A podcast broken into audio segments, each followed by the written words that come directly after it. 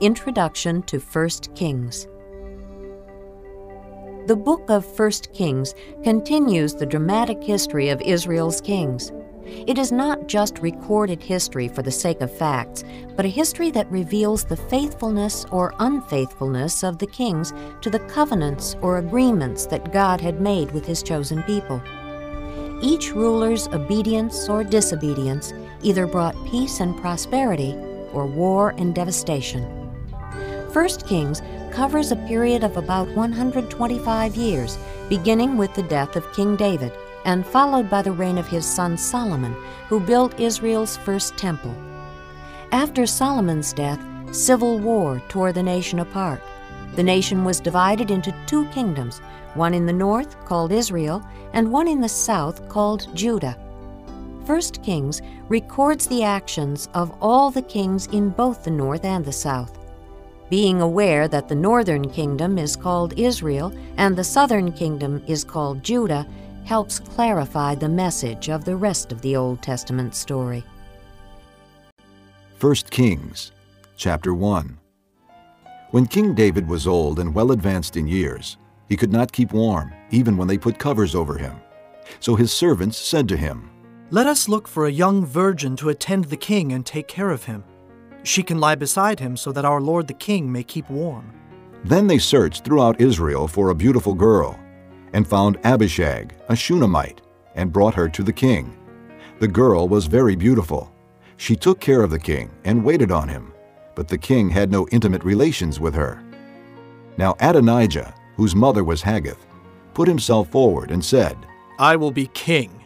So he got chariots and horses ready, with fifty men to run ahead of him. His father had never interfered with him by asking, Why do you behave as you do? He was also very handsome and was born next after Absalom. Adonijah conferred with Joab son of Zeruiah and with Abiathar the priest, and they gave him their support. But Zadok the priest, Benaiah son of Jehoiada, Nathan the prophet, Shimei, and Rei, and David's special guard did not join Adonijah. Adonijah then sacrificed sheep, cattle, and fattened calves at the stone of Zoheleth near Enrogel. He invited all his brothers, the king's sons, and all the men of Judah who were royal officials, but he did not invite Nathan the prophet, or Benaiah, or the special guard, or his brother Solomon. Then Nathan asked Bathsheba, Solomon's mother, Have you not heard that Adonijah, the son of Haggith, has become king without our Lord David's knowing it? Now then, let me advise you how you can save your own life and the life of your son Solomon. Go in to King David and say to him, My lord the king, did you not swear to me, your servant, Surely Solomon your son shall be king after me, and he will sit on my throne? Why then has Adonijah become king? While you are still there talking to the king, I will come in and confirm what you have said. So Bathsheba went to see the aged king in his room, where Abishag the Shunammite was attending him. Bathsheba bowed low and knelt before the king. What is it you want? The king asked. She said to him, My lord, you yourself swore to me, your servant, by the Lord your God, Solomon your son shall be king after me, and he will sit on my throne. But now Adonijah has become king, and you, my lord the king, do not know about it. He has sacrificed great numbers of cattle, fattened calves and sheep, and has invited all the king's sons, Abiathar the priest, and Joab the commander of the army. But he has not invited Solomon your servant. My lord the king, the eyes of all Israel are on you, to learn from you who will sit on the throne of my lord the king after him. Otherwise, as soon as my lord the king is laid to rest with his fathers, I and my son Solomon will be treated as criminals. While she was still speaking with the king, Nathan the prophet arrived. And they told the king, Nathan the prophet is here.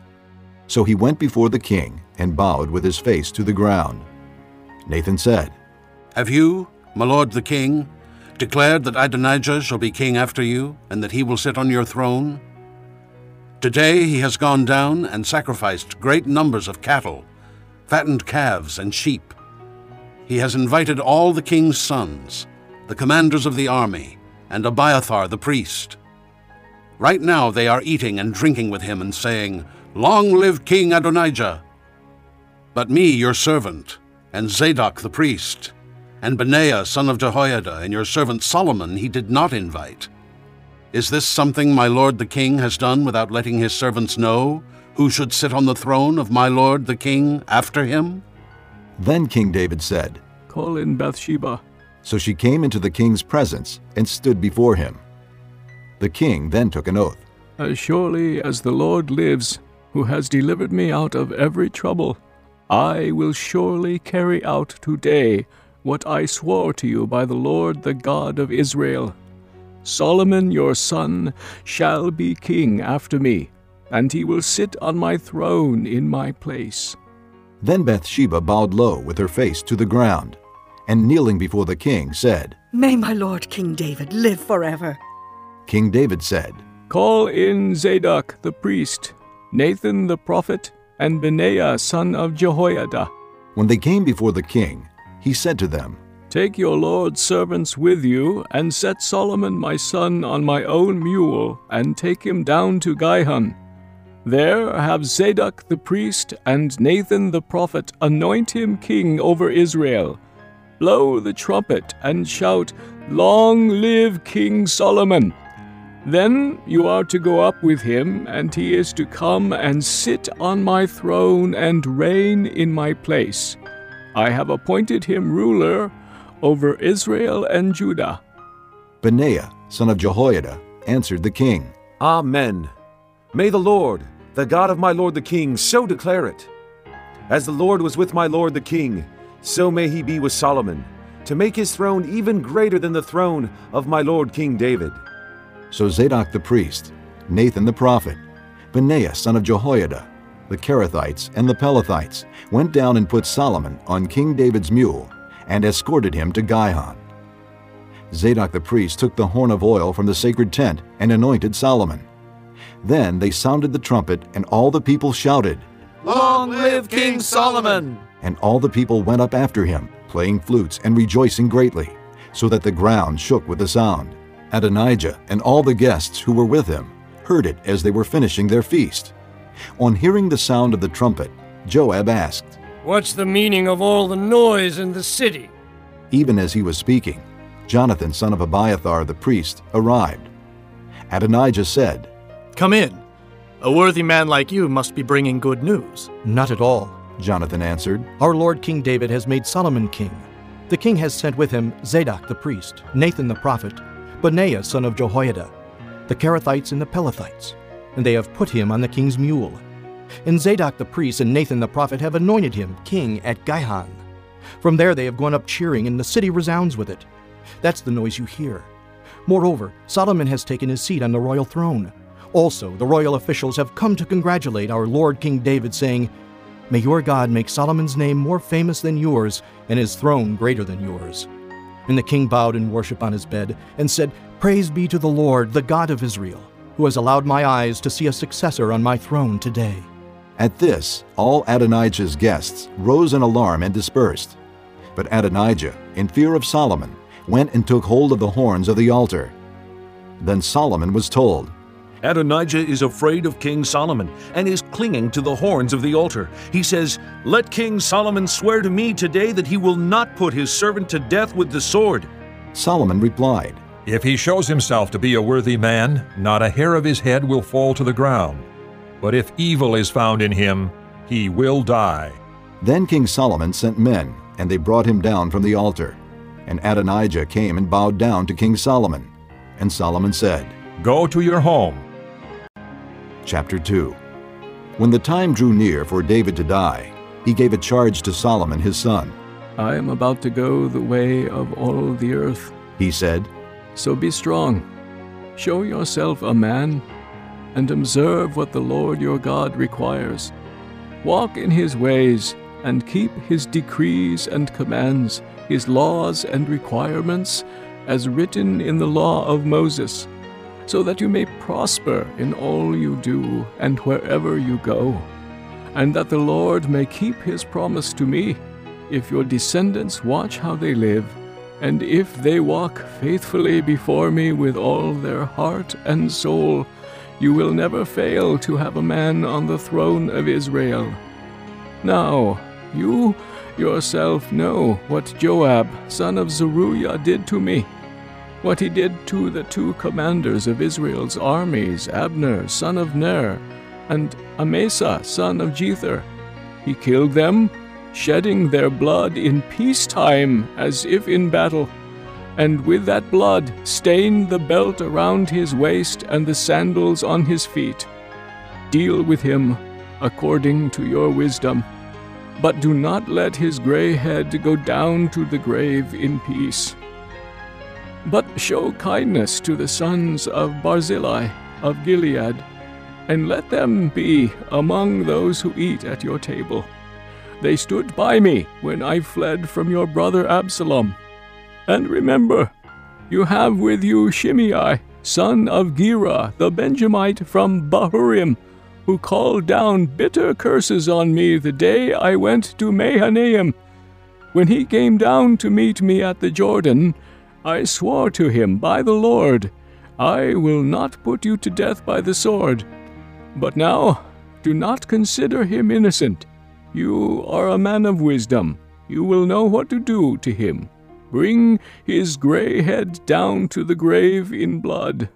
Then David rested with his fathers and was buried in the city of David. He had reigned forty years over Israel, seven years in Hebron, and thirty three in Jerusalem. So Solomon sat on the throne of his father David, and his rule was firmly established. Now Adonijah, the son of Haggith, went to Bathsheba, Solomon's mother. Bathsheba asked him, Do you come peacefully? He answered, Yes, peacefully. Then he added, I have something to say to you. You may say it. She replied, As you know, he said, the kingdom was mine. All Israel looked to me as their king.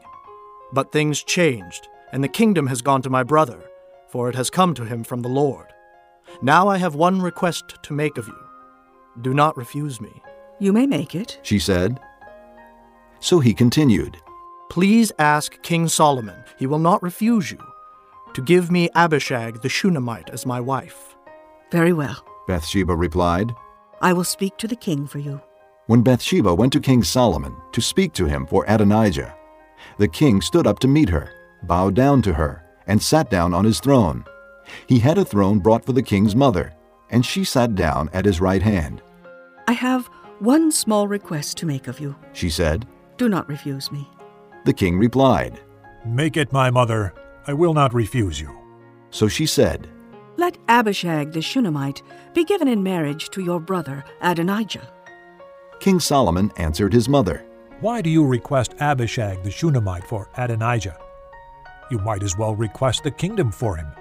After all, he is my older brother. Yes, for him and for Abiathar the priest, and Joab, son of Zeruiah. Then King Solomon swore by the Lord, May God deal with me, be it ever so severely, if Adonijah does not pay with his life for this request. And now, as surely as the Lord lives, he who has established me securely on the throne of my father David, and has founded a dynasty for me as he promised, Adonijah shall be put to death today. So King Solomon gave orders to Benaiah, son of Jehoiada, and he struck down Adonijah, and he died. To Abiathar the priest the king said, Go back to your fields in Anathoth. You deserve to die, but I will not put you to death now, because you carried the ark of the sovereign Lord before my father David, and shared all my father's hardships. So Solomon removed Abiathar from the priesthood of the Lord, fulfilling the word the Lord had spoken at Shiloh about the house of Eli. When the news reached Joab, who had conspired with Adonijah, though not with Absalom, he fled to the tent of the Lord and took hold of the horns of the altar. King Solomon was told that Joab had fled to the tent of the Lord and was beside the altar. Then Solomon ordered Benaiah, son of Jehoiada. Go, strike him down. So Benaiah entered the tent of the Lord and said to Joab, The king says, Come out. But he answered, No, I will die here. Benaiah reported to the king, This is how Joab answered me. Then the king commanded Benaiah, Do as he says. Strike him down and bury him, and so clear me and my father's house of the guilt of the innocent blood that Joab shed. The Lord will repay him for the blood he shed, because without the knowledge of my father David, he attacked two men and killed them with the sword. Both of them, Abner, son of Ner, commander of Israel's army, and Amasa, son of Jether, commander of Judah's army, were better men and more upright than he. May the guilt of their blood rest on the head of Joab and his descendants forever. But on David and his descendants, his house and his throne, may there be the Lord's peace forever. So Benaiah, son of Jehoiada, went up and struck down Joab and killed him, and he was buried on his own land in the desert. The king put Benaiah, son of Jehoiada, over the army in Joab's position, and replaced Abiathar with Zadok the priest. Then the king sent for Shimei and said to him, Build yourself a house in Jerusalem and live there, but do not go anywhere else. The day you leave and cross the Kidron Valley, you can be sure you will die. Your blood will be on your own head. Shimei answered the king, What you say is good. Your servant will do as my lord the king has said. And Shimei stayed in Jerusalem for a long time. But three years later, two of Shimei's slaves ran off to Achish, son of Maacah, king of Gath. And Shimei was told, Your slaves are in Gath.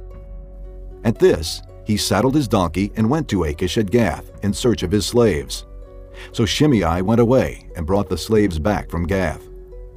When Solomon was told that Shimei had gone from Jerusalem to Gath and had returned, the king summoned Shimei and said to him, Did I not make you swear by the Lord and warn you, On the day you leave to go anywhere else, you can be sure you will die? At that time you said to me, What you say is good, I will obey. Why then did you not keep your oath to the Lord and obey the command I gave you? The king also said to Shimei, You know in your heart all the wrong you did to my father David. Now the Lord will repay you for your wrongdoing. But King Solomon will be blessed, and David's throne will remain secure before the Lord forever. Then the king gave the order to Benaiah, son of Jehoiada, and he went out and struck Shimei down and killed him. The kingdom was now firmly established in Solomon's hands. Chapter 3 Solomon made an alliance with Pharaoh, king of Egypt, and married his daughter. He brought her to the city of David until he finished building his palace and the temple of the Lord and the wall around Jerusalem. The people, however, were still sacrificing at the high places, because a temple had not yet been built for the name of the Lord. Solomon showed his love for the Lord by walking according to the statutes of his father David, except that he offered sacrifices and burned incense on the high places. The king went to Gibeon to offer sacrifices, for that was the most important high place, and Solomon offered a thousand burnt offerings on that altar. At Gibeon, the Lord appeared to Solomon during the night in a dream, and God said, Ask for whatever you want me to give you. Solomon answered, You have shown great kindness to your servant, my father David, because he was faithful to you and righteous and upright in heart. You have continued this great kindness to him, and have given him a son to sit on his throne this very day. Now, O Lord my God, you have made your servant king in place of my father David, but I am only a little child, and do not know how to carry out my duties. Your servant is here among the people you have chosen, a great people, too numerous to count or number. So give your servant a discerning heart to govern your people and to distinguish between right and wrong. For who is able to govern this great people of yours? The Lord was pleased that Solomon had asked for this. So God said to him, Since you have asked for this, and not for long life or wealth for yourself, nor have asked for the death of your enemies, but for discernment in administering justice, I will do what you have asked. I will give you a wise and discerning heart, so that there will never have been anyone like you, nor will there ever be. Moreover, I will give you what you have not asked for, both riches and honor, so that in your lifetime you will have no equal among kings. And if you walk in my ways and obey my statutes and commands, as David your father did, I will give you a long life. Then Solomon awoke, and he realized it had been a dream. He returned to Jerusalem, stood before the ark of the Lord's covenant, and sacrificed burnt offerings and fellowship offerings. Then he gave a feast for all his court. Now two prostitutes came to the king and stood before him. One of them said, My lord, this woman and I live in the same house. I had a baby while she was there with me. The third day after my child was born, this woman also had a baby. We were alone. There was no one in the house but the two of us. During the night, this woman's son died because she lay on him. So she got up in the middle of the night and took my son from my side while I, your servant, was asleep. She put him by her breast and put her dead son by my breast. The next morning, I got up to nurse my son, and he was dead. But when I looked at him closely in the morning light, I saw that it wasn't the son I had borne. The other woman said, No, the living one is my son. The dead one is yours. But the first one insisted. No, the dead one is yours. The living one is mine. And so they argued before the king. The king said, This one says, My son is alive and your son is dead. While that one says, No, your son is dead and mine is alive. Then the king said, Bring me a sword. So they brought a sword for the king. He then gave an order Cut the living child in two, and give half to one and half to the other. The woman whose son was alive was filled with compassion for her son and said to the king, Please, my lord, give her the living baby. Don't kill him. But the other said, Neither I nor you shall have him. Cut him in two. Then the king gave his ruling Give the living baby to the first woman. Do not kill him. She is his mother. When all Israel heard the verdict the king had given, they held the king in awe, because they saw that he had wisdom from God to administer justice. Chapter 4 So King Solomon ruled over all Israel, and these were his chief officials Azariah, son of Zadok, the priest, Elihoreph and Ahijah, sons of Shisha, secretaries, Jehoshaphat, son of Ahilud, recorder, Benaiah, son of Jehoiada, commander-in-chief, Zadok and Abiathar, priests, Azariah, son of Nathan, in charge of the district officers, Zabud, son of Nathan, a priest and personal advisor to the king, Ahishar, in charge of the palace, Adoniram, son of Abda, in charge of forced labor. Solomon also had 12 district governors over all Israel, who supplied provisions for the king and the royal household. Each one had to provide supplies for one month in the year. These are their names. Ben-Hur, in the hill country of Ephraim. Ben-Deker, in Makaz, Shaalbim, Beth-Shemesh, and Elon Beth-Hanan. Ben-Hesed, in Arubboth, Socoh and all the land of Hepher were his. Ben-Abinadab, in Naphoth Dor. He was married to Taphath, daughter of Solomon. Baanah, son of Ahilud, in Taanach and Megiddo, and in all of Beth-Shan, next to Zarethan, below Jezreel, from Beth-Shan to Abel-Meholah, across to Jokmeam. Ben-Geber, in Ramoth Gilead. The settlements of Jair, son of Manasseh, in Gilead were his, as well as the district of Argob in Bashan, and its sixty large walled cities with bronze gate bars. Ahinadab, son of Iddo, in Mahanaim. Ahimaaz in Naphtali, he had married Basemath, daughter of Solomon. Baanah, son of Hushai, in Asher and in Aloth. Jehoshaphat, son of Paruah, in Issachar. Shimei, son of Elah, in Benjamin. Geber, son of Uri, in Gilead, the country of Sihon, king of the Amorites, and the country of Og, king of Bashan. He was the only governor over the district. The people of Judah and Israel were as numerous as the sand on the seashore. They ate, they drank, and they were happy. And Solomon ruled over all the kingdoms from the river to the land of the Philistines, as far as the border of Egypt. These countries brought tribute and were Solomon's subjects all his life. Solomon's daily provisions were 30 cors of fine flour and 60 cors of meal, 10 head of stall-fed cattle, 20 of pasture-fed cattle, and a hundred sheep and goats, as well as deer, gazelles, roebucks, and choice fowl. For he ruled over all the kingdoms west of the river, from Tiphsah to Gaza, and had peace on all sides. During Solomon's lifetime, Judah and Israel, from Dan to Beersheba, lived in safety, each man under his own vine and fig tree. Solomon had 4,000 stalls for chariot horses and 12,000 horses. The district officers, each in his month, supplied provisions for King Solomon and all who came to the king's table. They saw to it that nothing was lacking. They also brought to the proper place their quotas of barley and straw for the chariot horses and the other horses. God gave Solomon wisdom and very great insight, and a breadth of understanding as measureless as the sand on the seashore. Solomon's wisdom was greater than the wisdom of all the men of the East, and greater than all the wisdom of Egypt. He was wiser than any other man, including Ethan the Ezrahite, wiser than Heman, Calcol, and Darda, the sons of Mahol. And his fame spread to all the surrounding nations. He spoke 3,000 proverbs, and his songs numbered a 1,005. He described plant life, from the cedar of Lebanon to the hyssop that grows out of walls. He also taught about animals and birds, reptiles and fish. Men of all nations came to listen to Solomon's wisdom, sent by all the kings of the world who had heard of his wisdom.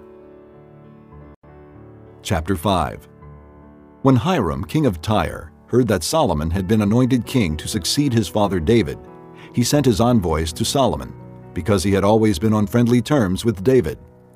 Solomon sent back this message to Hiram You know that because of the wars waged against my father David from all sides, he could not build a temple for the name of the Lord his God until the Lord put his enemies under his feet. But now the Lord my God has given me rest on every side, and there is no adversary or disaster. I intend, therefore, to build a temple for the name of the Lord my God, as the Lord told my father David when he said, Your son, whom I will put on the throne in your place, will build the temple for my name. So give orders that cedars of Lebanon be cut for me. My men will work with yours, and I will pay you for your men whatever wages you set. You know that we have no one so skilled in felling timber as the Sidonians. When Hiram heard Solomon's message, he was greatly pleased and said, Praise be to the Lord today, for he has given David a wise son to rule over this great nation. So Hiram sent word to Solomon I have received the message you sent me and will do all you want in providing the cedar and pine logs. My men will haul them down from Lebanon to the sea, and I will float them in rafts by sea to the place you specify. There I will separate them, and you can take them away. And you are to grant my wish by providing food for my royal household. In this way, Hiram kept Solomon supplied with all the cedar and pine logs he wanted, and Solomon gave Hiram 20,000 cors of wheat as food for his household, in addition to 20,000 baths of pressed olive oil. Solomon continued to do this for Hiram year after year. The Lord gave Solomon wisdom, just as he had promised him. There were peaceful relations between Hiram and Solomon, and the two of them made a treaty. King Solomon conscripted laborers from all Israel, 30,000 men. He sent them off to Lebanon in shifts of 10,000 a month, so that they spent one month in Lebanon and two months at home. Adoniram was in charge of the forced labor. Solomon had 70,000 carriers and 80,000 stonecutters in the hills, as well as 3,300 foremen who supervised the project and directed the workmen. At the king's command, they removed from the quarry large blocks of quality stone to provide a foundation of dressed stone for the temple. The craftsmen of Solomon and Hiram and the men of Gebal cut and prepared the timber and stone for the building of the temple. Chapter 6 In the 480th year after the Israelites had come out of Egypt, in the fourth year of Solomon's reign over Israel, in the month of Ziv, the second month, he began to build the temple of the Lord. The temple that King Solomon built for the Lord was 60 cubits long, 20 wide, and 30 high.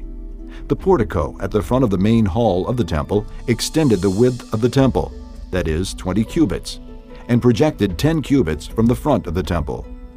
He made narrow clerestory windows in the temple. Against the walls of the main hall and inner sanctuary, he built a structure around the building, in which there were side rooms. The lowest floor was 5 cubits wide, the middle floor six cubits, and the third floor seven. He made offset ledges around the outside of the temple, so that nothing would be inserted into the temple walls. In building the temple, only blocks dressed at the quarry were used, and no hammer, chisel, or any other iron tool was heard at the temple site while it was being built. The entrance to the lowest floor was on the south side of the temple. A stairway led up to the middle level and from there to the third. So he built the temple and completed it, roofing it with beams and cedar planks. And he built the side rooms all along the temple. The height of each was five cubits, and they were attached to the temple by beams of cedar. The word of the Lord came to Solomon. As for this temple you are building, if you follow my decrees, carry out my regulations, and keep all my commands and obey them, I will fulfill through you the promise I gave to David your father. And I will live among the Israelites, and will not abandon my people Israel. So Solomon built the temple and completed it. He lined its interior walls with cedar boards, paneling them from the floor of the temple to the ceiling, and covered the floor of the temple with planks of pine. He partitioned off 20 cubits at the rear of the temple with cedar boards from floor to ceiling to form within the temple an inner sanctuary, the most holy place. The main hall in front of this room was 40 cubits long. The inside of the temple was cedar, carved with gourds and open flowers. Everything was cedar. No stone was to be seen. He prepared the inner sanctuary within the temple to set the Ark of the Covenant of the Lord there. The inner sanctuary was 20 cubits long 20 wide, and 20 high. He overlaid the inside with pure gold, and he also overlaid the altar of cedar. Solomon covered the inside of the temple with pure gold, and he extended gold chains across the front of the inner sanctuary, which was overlaid with gold. So he overlaid the whole interior with gold. He also overlaid with gold the altar that belonged to the inner sanctuary. In the inner sanctuary, he made a pair of cherubim of olive wood each 10 cubits high. One wing of the first cherub was 5 cubits long, and the other wing 5 cubits, 10 cubits from wingtip to wingtip. The second cherub also measured 10 cubits, for the two cherubim were identical in size and shape. The height of each cherub was 10 cubits. He placed the cherubim inside the innermost room of the temple, with their wings spread out. The wing of one cherub touched one wall, while the wing of the other touched the other wall and their wings touched each other in the middle of the room. He overlaid the cherubim with gold. On the walls all around the temple, in both the inner and outer rooms, he carved cherubim, palm trees, and open flowers. He also covered the floors of both the inner and outer rooms of the temple with gold. For the entrance of the inner sanctuary, he made doors of olive wood with five-sided jambs. And on the two olive wood doors, he carved cherubim, palm trees, and open flowers, and overlaid the cherubim and palm trees with beaten gold. In the same way, he made four-sided jambs of olive wood for the entrance to the main hall. He also made two pine doors, each having two leaves that turned in sockets. He carved cherubim, palm trees, and open flowers on them, and overlaid them with gold hammered evenly over the carvings. And he built the inner courtyard of three courses of dressed stone, and one course of trimmed cedar beams. The foundation of the temple of the Lord was laid in the fourth year, in the month of Ziv. In the eleventh year, in the month of Bul, the eighth month, the temple was finished in all its details according to its specifications. He had spent seven years building it. Chapter 7 It took Solomon 13 years, however, to complete the construction of his palace. He built the palace of the forest of Lebanon a hundred cubits long, fifty wide, and thirty high with four rows of cedar columns supporting trimmed cedar beams. It was roofed with cedar above the beams that rested on the columns, 45 beams, 15 to a row. Its windows were placed high in sets of three, facing each other. All the doorways had rectangular frames. They were in the front part in sets of three, facing each other. He made a colonnade 50 cubits long and 30 wide. In front of it was a portico, and in front of that were pillars and an overhanging roof. He built the throne hall, the hall of justice, where he was to judge, and he covered it with cedar from floor to ceiling. And the palace in which he was to live, set farther back, was similar in design. Solomon also made a palace like this hall for Pharaoh's daughter, whom he had married. All these structures, from the outside to the great courtyard and from foundation to eaves, were made of blocks of high-grade stone cut to size and trimmed with a saw on their inner and outer faces. The foundations were laid with large stones of good quality, some measuring 10 cubits and some 8. Above were high-grade stones cut to size and cedar beams. The great courtyard was surrounded by a wall of three courses of dressed stone and one course of trimmed cedar beams, as was the inner courtyard of the temple of the Lord with its portico. King Solomon sent to Tyre and brought Huram, whose mother was a widow from the tribe of Naphtali, and whose father was a man of Tyre and a craftsman in bronze. Huram was highly skilled and experienced in all kinds of bronze work. He came to King Solomon and did all the work assigned to him. He cast two bronze pillars, each 18 cubits high and 12 cubits around by line. He also made two capitals of cast bronze to set on the tops of the pillars. Each capital was 5 cubits high. A network of interwoven chains festooned the capitals on top of the pillars, seven for each capital. He made pomegranates in two rows encircling each network to decorate the capitals on top of the pillars. He did the same for each capital. The capitals on top of the pillars in the portico were in the shape of lilies, four cubits high. On the capitals of both pillars, above the bowl-shaped part next to the network, were the 200 pomegranates in rows all around. He erected the pillars at the portico of the temple. The pillar to the south he named Jachin, and the one to the north Boaz. The capitals on top were in the shape of lilies, and so the work on the pillars was completed. He made the sea of cast metal, circular in shape, measuring 10 cubits from rim to rim and 5 cubits high. It took a line of 30 cubits to measure around it. Below the rim, gourds encircled it, 10 to a cubit. The gourds were cast in two rows in one piece with the sea. The sea stood on 12 bulls, three facing north, three facing west, three facing south, and three facing east. The sea rested on top of them, and their hindquarters were toward the center. It was a handbreadth in thickness, and its rim was like the rim of a cup, like a lily blossom. It held 2,000 baths. He also made 10 movable stands of bronze. Each was 4 cubits long, 4 wide, and 3 high. This is how the stands were made. They had side panels attached to uprights. On the panels between the uprights were lions, bulls, and cherubim, and on the uprights as well. Above and below the lions and bulls were wreaths of hammered work. Each stand had four bronze wheels with bronze axles, and each had a basin resting on four supports, cast with wreaths on each side. On the inside of the stand, there was an opening that had a circular frame one cubit deep. This opening was round, and with its base work it measured a cubit and a half. Around its opening there was engraving. The panels of the stands were square, not round. The four wheels were under the panels, and the axles of the wheels were attached to the stand. The diameter of each wheel was a cubit and a half. The wheels were made like chariot wheels. The axles, rims, spokes, and hubs were all of cast metal. Each stand had four handles, one on each corner, projecting from the stand. At the top of the stand, there was a circular band half a cubit deep. The supports and panels were attached to the top of the stand. He engraved cherubim, lions, and palm trees on the surfaces of the supports and on the panels, in every available space, with wreaths all around.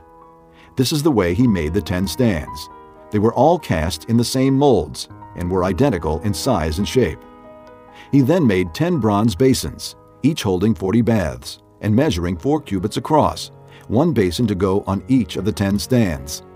He placed five of the stands on the south side of the temple and five on the north. He placed the sea on the south side at the southeast corner of the temple. He also made the basins and shovels and sprinkling bowls. So Huram finished all the work he had undertaken for King Solomon in the temple of the Lord. The two pillars, the two bowl-shaped capitals on top of the pillars, the two sets of network decorating the two bowl-shaped capitals on top of the pillars, the 400 pomegranates for the two sets of network, two rows of pomegranates for each network, decorating the bowl-shaped capitals on top of the pillars, the 10 stands with their 10 basins, the sea and the 12 bulls under it, the pots, shovels, and sprinkling bowls. All these objects that Huram made for King Solomon for the temple of the Lord were of burnished bronze. The king had them cast in clay molds in the plain of the Jordan between Succoth and Zarethan. Solomon left all these things unweighed, because there were so many. The weight of the bronze was not determined. Solomon also made all the furnishings that were in the Lord's temple the golden altar, the golden table on which was the bread of the presence, the lampstands of pure gold, five on the right and five on the left, in front of the inner sanctuary, the gold floral work, and lamps and tongs, the pure gold basins, wick trimmers, sprinkling bowls, dishes, and censers, and the gold sockets for the doors of the innermost room, the most holy place, and also for the doors of the main hall of the temple.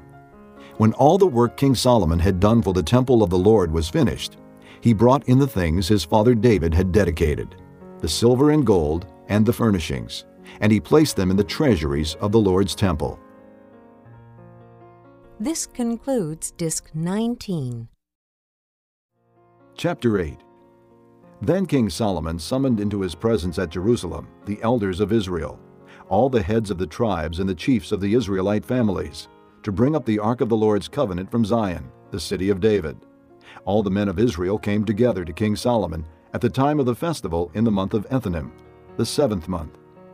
When all the elders of Israel had arrived, the priests took up the ark and they brought up the ark of the Lord, and the tent of meeting, and all the sacred furnishings in it. The priests and Levites carried them up, and King Solomon and the entire assembly of Israel that had gathered about him were before the ark, sacrificing so many sheep and cattle that they could not be recorded or counted. The priests then brought the ark of the Lord's covenant to its place in the inner sanctuary of the temple, the most holy place, and put it beneath the wings of the cherubim the cherubim spread their wings over the place of the ark and overshadowed the ark and its carrying poles. These poles were so long that their ends could be seen from the holy place in front of the inner sanctuary, but not from outside the holy place, and they are still there today. There was nothing in the ark except the two stone tablets that Moses had placed in it at Horeb, where the Lord made a covenant with the Israelites after they came out of Egypt. When the priests withdrew from the holy place, the cloud filled the temple of the Lord, and the priests could not perform their service because of the cloud, for the glory of the Lord filled his temple. Then Solomon said, The Lord has said that he would dwell in a dark cloud. I have indeed built a magnificent temple for you, a place for you to dwell forever. While the whole assembly of Israel was standing there, the king turned around and blessed them. Then he said, Praise be to the Lord, the God of Israel who with his own hand has fulfilled what he promised with his own mouth to my father David. For he said, Since the day I brought my people Israel out of Egypt, I have not chosen a city in any tribe of Israel to have a temple built for my name to be there. But I have chosen David to rule my people Israel. My father David had it in his heart to build a temple for the name of the Lord, the God of Israel. But the Lord said to my father David, because it was in your heart to build a temple for my name, you did well to have this in your heart. Nevertheless, you are not the one to build the temple, but your son, who is your own flesh and blood. He is the one who will build the temple for my name. The Lord has kept the promise he made. I have succeeded David my father, and now I sit on the throne of Israel, just as the Lord promised. And I have built the temple for the name of the Lord, the God of Israel. I have provided a place there for the ark, in which is the covenant of the Lord that he made with our fathers when he brought them out of Egypt. Then Solomon stood before the altar of the Lord in front of the whole assembly of Israel, spread out his hands toward heaven, and said, O Lord, God of Israel, there is no God like you in heaven above or on earth below you who keep your covenant of love with your servants, who continue wholeheartedly in your way. You have kept your promise to your servant David, my father. With your mouth you have promised, and with your hand you have fulfilled it, as it is today. Now, Lord, God of Israel, keep for your servant David, my father, the promises you made to him when you said, you shall never fail to have a man to sit before me on the throne of Israel. if only your sons are careful in all they do to walk before me as you have done. And now, O God of Israel, let your word that you promised your servant David my father come true. But will God really dwell on earth? The heavens, even the highest heaven, cannot contain you. How much less this temple I have built? Yet give attention to your servant's prayer and his plea for mercy, O Lord my God. Hear the cry and the prayer that your servant is praying in your presence this day. May your eyes be opened toward this temple night and day, this place of which you said, My name shall be there, so that you will hear the prayer your servant prays toward this place. Hear the supplication of your servant and of your people Israel when they pray toward this place. Hear from heaven your dwelling place, and when you hear, forgive. When a man wrongs his neighbor, and is required to take an oath, and he comes and swears the oath before your altar in this temple, then hear from heaven and act. Judge between your servants, condemning the guilty, and bringing down on his own head what he has done. Declare the innocent not guilty, and so establish his innocence. When your people Israel have been defeated by an enemy because they have sinned against you, and when they turn back to you and confess your name, praying and making supplication to you in this temple, then hear from heaven and forgive the sin of your people Israel, and bring them back to the land you gave to their fathers. When the heavens are shut up, and there is no rain because your people have sinned against you, and when they pray toward this place and confess your name, and turn from their sin because you have afflicted them, then hear from heaven and forgive the sin of your servants, your people Israel Teach them the right way to live, and send rain on the land you gave your people for an inheritance.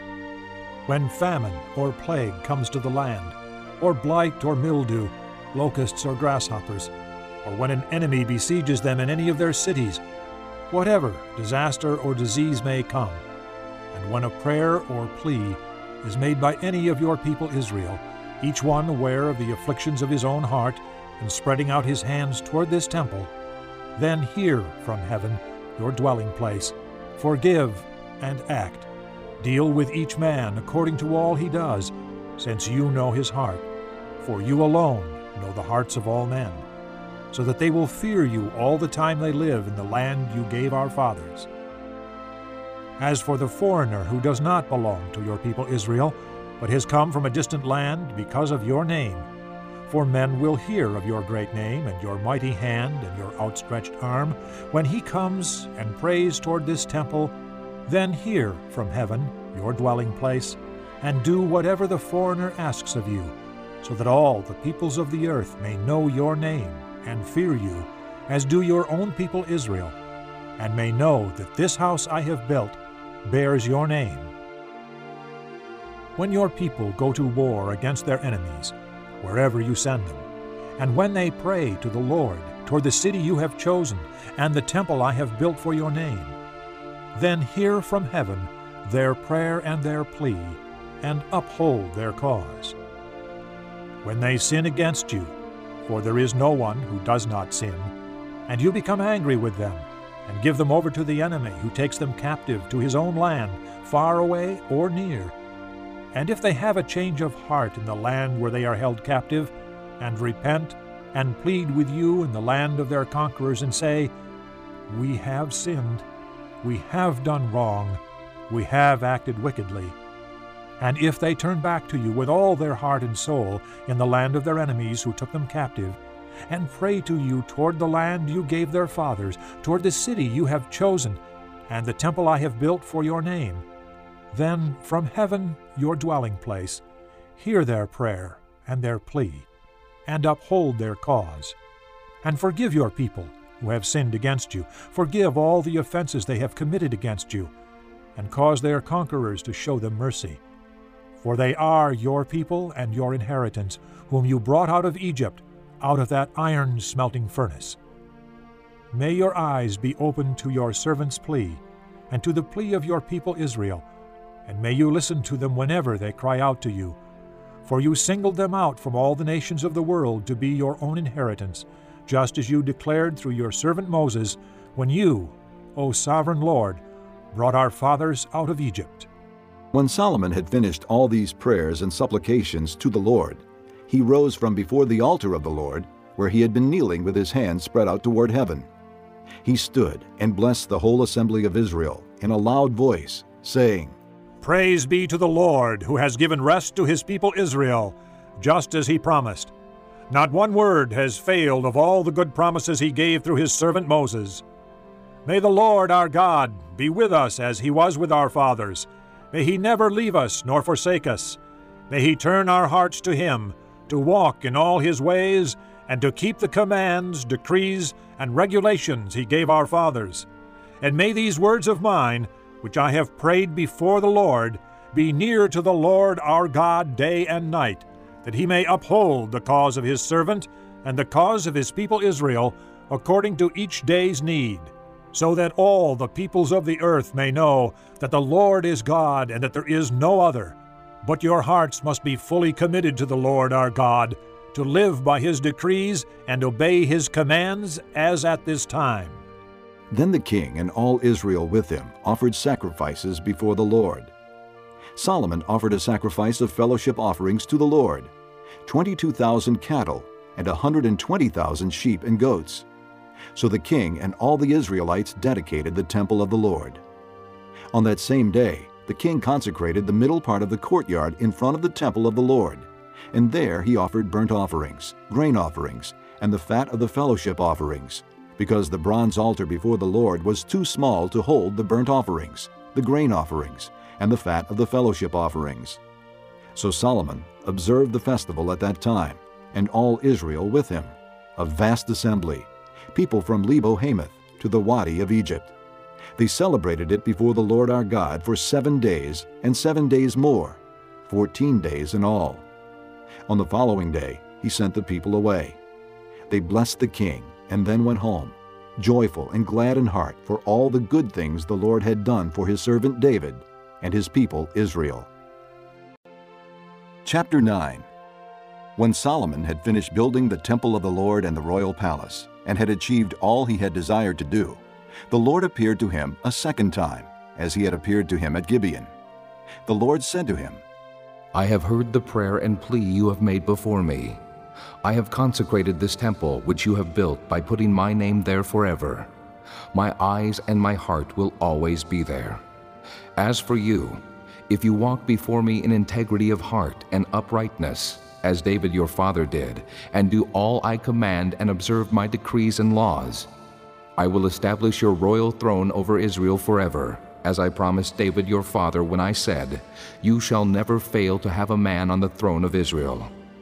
But if you or your sons turn away from me, and do not observe the commands and decrees I have given you, and go off to serve other gods and worship them, then I will cut off Israel from the land I have given them, and will reject this temple I have consecrated for my name. Israel will then become a byword and an object of ridicule among all peoples. And though this temple is now imposing, all who pass by will be appalled and will scoff and say, Why has the Lord done such a thing to this land and to this temple? People will answer, Because they have forsaken the Lord their God, who brought their fathers out of Egypt, and have embraced other gods, worshiping and serving them. That is why the Lord brought all this disaster on them. At the end of 20 years, during which Solomon built these two buildings, the temple of the Lord and the royal palace, King Solomon gave 20 towns in Galilee to Hiram king of Tyre, because Hiram had supplied him with all the cedar and pine and gold he wanted. But when Hiram went from Tyre to see the towns that Solomon had given him, he was not pleased with them. What kind of towns are these you have given me, my brother? He asked. And he called them the land of Cabul, a name they have to this day. Now Hiram had sent to the king 120 talents of gold. Here is the account of the forced labor King Solomon conscripted to build the Lord's temple, his own palace, the supporting terraces, the wall of Jerusalem, and Hazor, Megiddo, and Gezer. Pharaoh, king of Egypt, had attacked and captured Gezer. He had set it on fire. He killed its Canaanite inhabitants and then gave it as a wedding gift to his daughter, Solomon's wife. And Solomon rebuilt Gezer. He built up Lower Beth Horon, Baalath, and Tadmor in the desert within his land, as well as all his store cities and the towns for his chariots and for his horses, whatever he desired to build in Jerusalem, in Lebanon, and throughout all the territory he ruled. All the people left from the Amorites, Hittites, Perizzites, Hivites, and Jebusites. These peoples were not Israelites, that is, their descendants remaining in the land, whom the Israelites could not exterminate. These Solomon conscripted for his slave labor force, as it is to this day. But Solomon did not make slaves of any of the Israelites. They were his fighting men, his government officials, his officers, his captains, and the commanders of his chariots and charioteers. They were also the chief officials in charge of Solomon's projects, 550 officials supervising the men who did the work. After Pharaoh's daughter had come up from the city of David to the palace Solomon had built for her, he constructed the supporting terraces. Three times a year, Solomon sacrificed burnt offerings and fellowship offerings on the altar he had built for the Lord, burning incense before the Lord along with them, and so fulfilled the temple obligations. King Solomon also built ships at Ezion Geber, which is near Elath in Edom, on the shore of the Red Sea. And Hiram sent his men, sailors who knew the sea, to serve in the fleet with Solomon's men. They sailed to Ophir and brought back 420 talents of gold, which they delivered to King Solomon. Chapter 10 When the queen of Sheba heard about the fame of Solomon and his relation to the name of the Lord, she came to test him with hard questions. Arriving at Jerusalem with a very great caravan, with camels carrying spices, large quantities of gold, and precious stones, she came to Solomon and talked with him about all that she had on her mind. Solomon answered all her questions. Nothing was too hard for the king to explain to her. When the queen of Sheba saw all the wisdom of Solomon and the palace he had built, the food on his table, the seating of his officials, the attending servants in their robes, his cupbearers, and the burnt offerings he made at the temple of the Lord, she was overwhelmed. She said to the king, The report I heard in my own country about your achievements and your wisdom is true.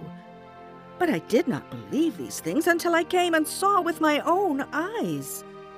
Indeed, not even half was told me. In wisdom and wealth, you have far exceeded the report I heard. How happy your men must be. How happy your officials, who continually stand before you and hear your wisdom. Praise be to the Lord your God, who has delighted in you and placed you on the throne of Israel. Because of the Lord's eternal love for Israel, he has made you king to maintain justice and righteousness. And she gave the king 120 talents of gold, large quantities of spices, and precious stones. Never again were so many spices brought in as those the queen of Sheba gave to King Solomon. Hiram's ships brought gold from Ophir, and from there they brought great cargoes of almug wood and precious stones. The king used the almug wood to make supports for the temple of the Lord and for the royal palace, and to make harps and lyres for the musicians. So much almug wood has never been imported or seen since that day. King Solomon gave the queen of Sheba all she desired and asked for, besides what he had given her out of his royal bounty. Then she left and returned with her retinue to her own country. The weight of the gold that Solomon received yearly was 666 talents, not including the revenues from merchants and traders and from all the Arabian kings and the governors of the land. King Solomon made 200 large shields of hammered gold. 600 bekas of gold went into each shield. He also made 300 small shields of hammered gold, with three minas of gold in each shield. The king put them in the palace of the forest of Lebanon. Then the king made a great throne, inlaid with ivory and overlaid with fine gold. The throne had six steps, and its back had a rounded top. On both sides of the seat were armrests, with a lion standing beside each of them. Twelve lions stood on the six steps, one at either end of each step. Nothing like it had ever been made for any other kingdom. All King Solomon's goblets were gold, and all the household articles in the palace of the forest of Lebanon were pure gold. Nothing was made of silver, because silver was considered of little value in Solomon's days. The king had a fleet of trading ships at sea along with the ships of Hiram. Once every three years it returned, carrying gold, silver, and ivory, and apes and baboons. King Solomon was greater in riches and wisdom than all the other kings of the earth. The whole world sought audience with Solomon to hear the wisdom God had put in his heart. Year after year, everyone who came brought a gift. articles of silver and gold, robes, weapons and spices, and horses and mules. Solomon accumulated chariots and horses. He had 1,400 chariots and 12,000 horses, which he kept in the chariot cities and also with him in Jerusalem. The king made silver as common in Jerusalem as stones, and cedar as plentiful as sycamore fig trees in the foothills. Solomon's horses were imported from Egypt and from Kue. The royal merchants purchased them from Kue. They imported a chariot from Egypt for 600 shekels of silver, and a horse for 150. They also exported them to all the kings of the Hittites and of the Arameans. Chapter 11 King Solomon, however, loved many foreign women besides Pharaoh's daughter Moabites, Ammonites, Edomites, Sidonians, and Hittites. They were from nations about which the Lord had told the Israelites, You must not intermarry with them, because they will surely turn your hearts after their gods. Nevertheless, Solomon held fast to them in love. He had 700 wives of royal birth and 300 concubines, and his wives led him astray. As Solomon grew old, his wives turned his heart after other gods, and his heart was not fully devoted to the Lord his God, as the heart of David his father had been. He followed Ashtoreth, the goddess of the Sidonians, and Molech, the detestable god of the Ammonites. So Solomon did evil in the eyes of the Lord. He did not follow the Lord completely, as David his father had done.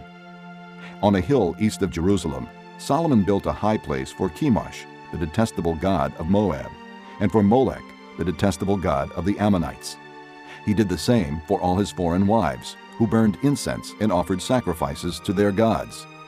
The Lord became angry with Solomon because his heart had turned away from the Lord, the God of Israel, who had appeared to him twice. Although he had forbidden Solomon to follow other gods, Solomon did not keep the Lord's command. So the Lord said to Solomon, Since this is your attitude, and you have not kept my covenant and my decrees which I commanded you, I will most certainly tear the kingdom away from you and give it to one of your subordinates. Nevertheless, for the sake of David your father, I will not do it during your lifetime. I will tear it out of the hand of your son. Yet I will not tear the whole kingdom from him, but will give him one tribe for the sake of David my servant, and for the sake of Jerusalem, which I have chosen. Then the Lord raised up against Solomon an adversary, Hadad the Edomite, from the royal line of Edom. Earlier, when David was fighting with Edom, Joab, the commander of the army, who had gone up to bury the dead, had struck down all the men in Edom. Joab and all the Israelites stayed there for six months until they had destroyed all the men in Edom. But Hadad, still only a boy, fled to Egypt with some Edomite officials who had served his father. They set out from Midian and went to Paran. Then, taking men from Paran with them, they went to Egypt, to Pharaoh, king of Egypt, who gave Hadad a house and land and provided him with food. Pharaoh was so pleased with Hadad that he gave him a sister of his own wife, Queen Tahpenes, in marriage. The sister of Tahpenes bore him a son named Genubath, whom Tahpenes brought up in the royal palace. There, Genubath lived with Pharaoh's own children. While he was in Egypt, Hadad heard that David rested with his fathers and that Joab, the commander of the army, was also dead. Then Hadad said to Pharaoh, Let me go, that I may return to my own country. What have you lacked here that you want to go back to your own country? Pharaoh asked. Nothing, Hadad replied. But do let me go. And God raised up against Solomon another adversary, Rezon, son of Eliada, who had fled from his master, Hadadezer, king of Zobah. He gathered men around him and became the leader of a band of rebels when David destroyed the forces of Zobah. The rebels went to Damascus, where they settled and took control. Rezon was Israel's adversary as long as Solomon lived, adding to the trouble caused by Hadad. So Rezon ruled in Aram and was hostile toward Israel. Also, Jeroboam, son of Nebat, rebelled against the king. He was one of Solomon's officials, an Ephraimite from Zereda, and his mother was a widow named Zeruah. Here is the account of how he rebelled against the king. Solomon had built the supporting terraces and had filled in the gap in the wall of the city of David his father. Now Jeroboam was a man of standing, and when Solomon saw how well the young man did his work, he put him in charge of the whole labor force of the house of Joseph. About that time, Jeroboam was going out of Jerusalem, and Ahijah, the prophet of Shiloh, met him on the way, wearing a new cloak. The two of them were alone out in the country, and Ahijah took hold of the new cloak he was wearing and tore it into twelve pieces. Then he said to Jeroboam, Take ten pieces for yourself, for this is what the Lord, the God of Israel, says. See, I am going to tear the kingdom out of Solomon's hand and give you ten tribes. But for the sake of my servant David and the city of Jerusalem, which I have chosen out of all the tribes of Israel, he will have one tribe. I will do this because they have forsaken me and worshipped Ashtoreth, the goddess of the Sidonians, Chemosh, the god of the Moabites, and Molech, the god of the Ammonites, and have not walked in my ways, nor done what is right in my eyes, nor kept my statutes and laws, as David, Solomon's father, did. But I will not take the whole kingdom out of Solomon's hand. I have made him ruler all the days of his life for the sake of David my servant, whom I chose and who observed my commands and statutes. I will take the kingdom from his son's hands and give you ten tribes. I will give one tribe to his son, so that David my servant may always have a lamp before me in Jerusalem, the city where I chose to put my name. However, as for you, I will take you, and you will rule over all that your heart desires. You will be king over Israel. If you do whatever I command you, and walk in my ways and do what is right in my eyes by keeping my statutes and commands, as David my servant did, I will be with you. I will build you a dynasty as enduring as the one I built for David, and will give Israel to you. I will humble David's descendants because of this, but not forever. Solomon tried to kill Jeroboam, but Jeroboam fled to Egypt, to Shishak the king, and stayed there until Solomon's death. As for the other events of Solomon's reign, all he did and the wisdom he displayed, are they not written in the book of the Annals of Solomon? Solomon reigned in Jerusalem over all Israel forty years. Then he rested with his fathers and was buried in the city of David his father. And Rehoboam his son succeeded him as king. Chapter 12 Rehoboam went to Shechem, for all the Israelites had gone there to make him king. When Jeroboam son of Nebat heard this, he was still in Egypt, where he had fled from King Solomon. He returned from Egypt. So they sent for Jeroboam, and he and the whole assembly of Israel went to Rehoboam and said to him, Your father put a heavy yoke on us, but now lighten the harsh labor and the heavy yoke he put on us, and we will serve you. Rehoboam answered, Go away for three days, and then come back to me. So the people went away. Then King Rehoboam consulted the elders who had served his father Solomon during his lifetime. How would you advise me to answer these people? He asked. They replied, If today you will be a servant to these people, and serve them and give them a favorable answer, they will always be your servants. But Rehoboam rejected the advice the elders gave him and consulted the young men who had grown up with him and were serving him. He asked them, What is your advice? How should we answer these people who say to me, Lighten the yoke your father put on us? The young men who had grown up with him replied, Tell these people who have said to you, Your father put a heavy yoke on us, but make our yoke lighter. Tell them, My little finger is thicker than my father's waist. My father laid on you a heavy yoke. I will make it even heavier. My father scourged you with whips. I will scourge you with scorpions. Three days later, Jeroboam and all the people returned to Rehoboam, as the king had said. Come back to me in three days. The king answered the people harshly. Rejecting the advice given him by the elders, he followed the advice of the young men and said, My father made your yoke heavy. I will make it even heavier. My father scourged you with whips. I will scourge you with scorpions. So the king did not listen to the people. For this turn of events was from the Lord, to fulfill the word the Lord had spoken to Jeroboam, son of Nebat, through Ahijah the Shilonite. When all Israel saw that the king refused to listen to them, they answered the king, What share do we have in David? What part in Jesse's son? To your tents, O Israel. Look after your own house, O David. So the Israelites went home. But as for the Israelites who were living in the towns of Judah, Rehoboam still ruled over them. King Rehoboam sent out Adoniram, who was in charge of forced labor, but all Israel stoned him to death. King Rehoboam, however, managed to get into his chariot and escape to Jerusalem. So Israel has been in rebellion against the house of David to this day. When all the Israelites heard that Jeroboam had returned, they sent and called him to the assembly and made him king over all Israel. Only the tribe of Judah remained loyal to the house of David. When Rehoboam arrived in Jerusalem, he mustered the whole house of Judah and the tribe of Benjamin, a 180,000 fighting men, to make war against the house of Israel and to regain the kingdom for Rehoboam, son of Solomon. But this word of God came to Shemaiah, the man of God. Say to Rehoboam, son of Solomon, king of Judah, to the whole house of Judah and Benjamin, and to the rest of the people, This is what the Lord says Do not go up to fight against your brothers, the Israelites. Go home, every one of you, for this is my doing. So they obeyed the word of the Lord and went home again, as the Lord had ordered. Then Jeroboam fortified Shechem in the hill country of Ephraim and lived there. From there he went out and built up Peniel. Jeroboam thought to himself, The kingdom will now likely revert to the house of David. If these people go up to offer sacrifices at the temple of the Lord in Jerusalem, they will again give their allegiance to their lord Rehoboam, king of Judah. They will kill me and return to King Rehoboam. After seeking advice, the king made two golden calves.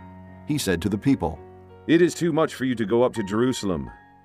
Here are your gods, O Israel, who brought you up out of Egypt. One he set up in Bethel, and the other in Dan. And this thing became a sin. The people went even as far as Dan to worship the one there. Jeroboam built shrines on high places and appointed priests from all sorts of people, even though they were not Levites. He instituted a festival on the fifteenth day of the eighth month, like the festival held in Judah, and offered sacrifices on the altar. This he did in Bethel, sacrificing to the calves he had made. And at Bethel he also installed priests at the high places he had made. On the fifteenth day of the eighth month, a month of his own choosing, he offered sacrifices on the altar he had built at Bethel. So he instituted the festival for the Israelites and went up to the altar to make offerings. Chapter 13 By the word of the Lord, a man of God came from Judah to Bethel, as Jeroboam was standing by the altar to make an offering.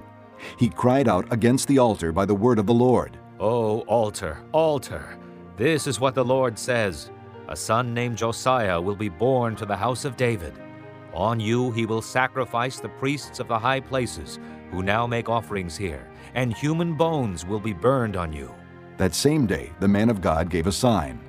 This is the sign the Lord has declared the altar will be split apart, and the ashes on it will be poured out. When King Jeroboam heard what the man of God cried out against the altar at Bethel, he stretched out his hand from the altar and said, Seize him!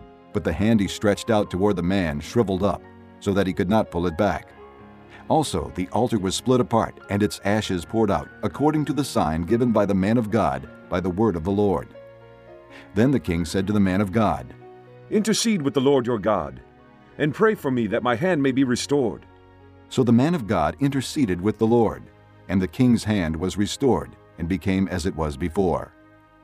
The king said to the man of God, Come home with me, and have something to eat, and I will give you a gift. But the man of God answered the king, Even if you were to give me half your possessions, I would not go with you, nor would I eat bread or drink water here.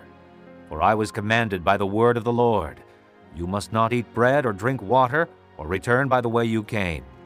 So he took another road, and did not return by the way he had come to Bethel. Now there was a certain old prophet living in Bethel, whose sons came and told him all that the man of God had done there that day. They also told their father what he had said to the king. Their father asked them, Which way did he go? And his sons showed him which road the man of God from Judah had taken.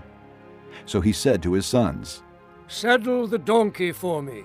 And when they had saddled the donkey for him, he mounted it and rode after the man of God. He found him sitting under an oak tree and asked, Are you the man of God who came from Judah? I am, he replied. So the prophet said to him, Come home with me and eat. The man of God said, I cannot turn back and go with you, nor can I eat bread or drink water with you in this place.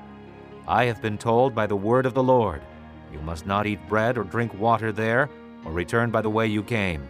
The old prophet answered, I too am a prophet as you are. And an angel said to me by the word of the Lord, Bring him back with you to your house, so that he may eat bread and drink water. But he was lying to him. So the man of God returned with him, and ate and drank in his house. While they were sitting at the table, the word of the Lord came to the old prophet who had brought him back. He cried out to the man of God who had come from Judah. This is what the Lord says. You have defied the word of the Lord and have not kept the command the Lord your God gave you. You came back and ate bread and drank water in the place where he told you not to eat or drink. Therefore, your body will not be buried in the tomb of your fathers. When the man of God had finished eating and drinking, the prophet who had brought him back saddled his donkey for him. As he went on his way, a lion met him on the road and killed him, and his body was thrown down on the road, with both the donkey and the lion standing beside it. Some people who passed by saw the body thrown down there, with the lion standing beside the body, and they went and reported it in the city where the old prophet lived. When the prophet who had brought him back from his journey heard of it, he said, It is the man of God who defied the word of the Lord. The Lord has given him over to the lion, which has mauled him and killed him, as the word of the Lord had warned him. The prophet said to his sons, Saddle the donkey for me. And they did so. Then he went out and found the body thrown down on the road, with the donkey and the lion standing beside it. The lion had neither eaten the body nor mauled the donkey. So the prophet picked up the body of the man of God, laid it on the donkey, and brought it back to his own city to mourn for him and bury him. Then he laid the body in his own tomb, and they mourned over him and said, Oh, my brother. After burying him, he said to his sons, When I die, bury me in the grave where the man of God is buried. Lay my bones beside his bones. For the message he declared by the word of the Lord against the altar in Bethel, and against all the shrines on the high places in the towns of Samaria will certainly come true. Even after this, Jeroboam did not change his evil ways, but once more appointed priests for the high places from all sorts of people. Anyone who wanted to become a priest, he consecrated for the high places. This was the sin of the house of Jeroboam that led to its downfall and to its destruction from the face of the earth. Chapter 14 At that time, Abijah, son of Jeroboam, became ill, and Jeroboam said to his wife, Go, disguise yourself, so you won't be recognized as the wife of Jeroboam. Then go to Shiloh. Ahijah the prophet is there, the one who told me I would be king over this people. Take ten loaves of bread with you, some cakes, and a jar of honey, and go to him. He will tell you what will happen to the boy. So Jeroboam's wife did what he said, and went to Ahijah's house in Shiloh. Now Ahijah could not see, his sight was gone because of his age. But the Lord had told Ahijah, Jeroboam's wife is coming to ask you about her son, for he is ill, and you are to give her such and such an answer. When she arrives, she will pretend to be someone else.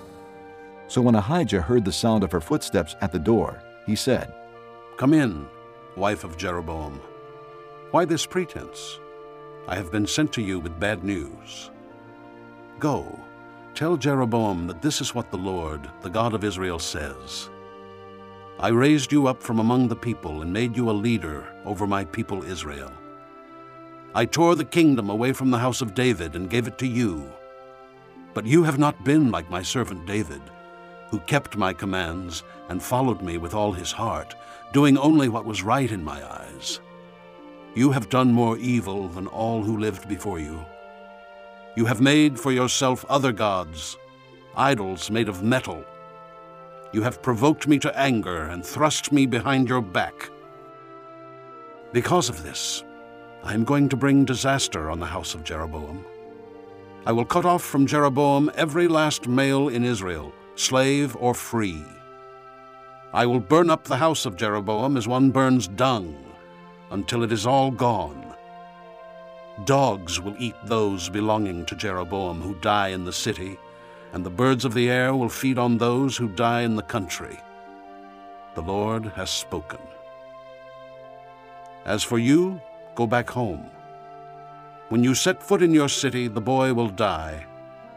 All Israel will mourn for him and bury him. He is the only one belonging to Jeroboam who will be buried, because he is the only one in the house of Jeroboam in whom the Lord, the God of Israel, has found anything good.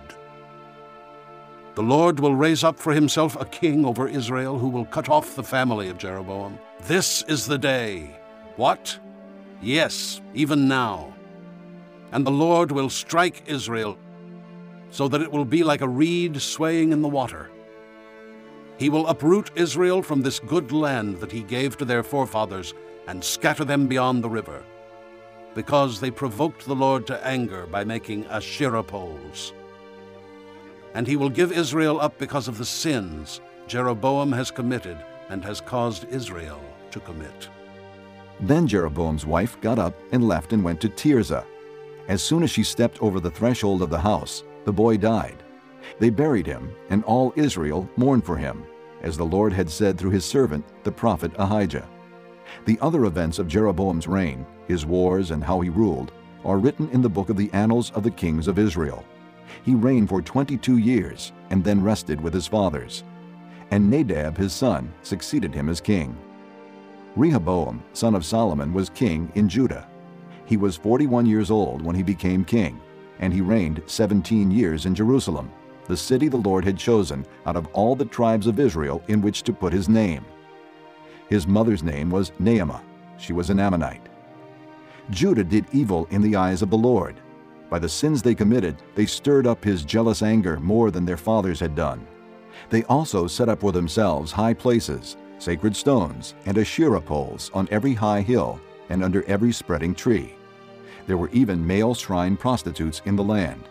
The people engaged in all the detestable practices of the nations the Lord had driven out before the Israelites.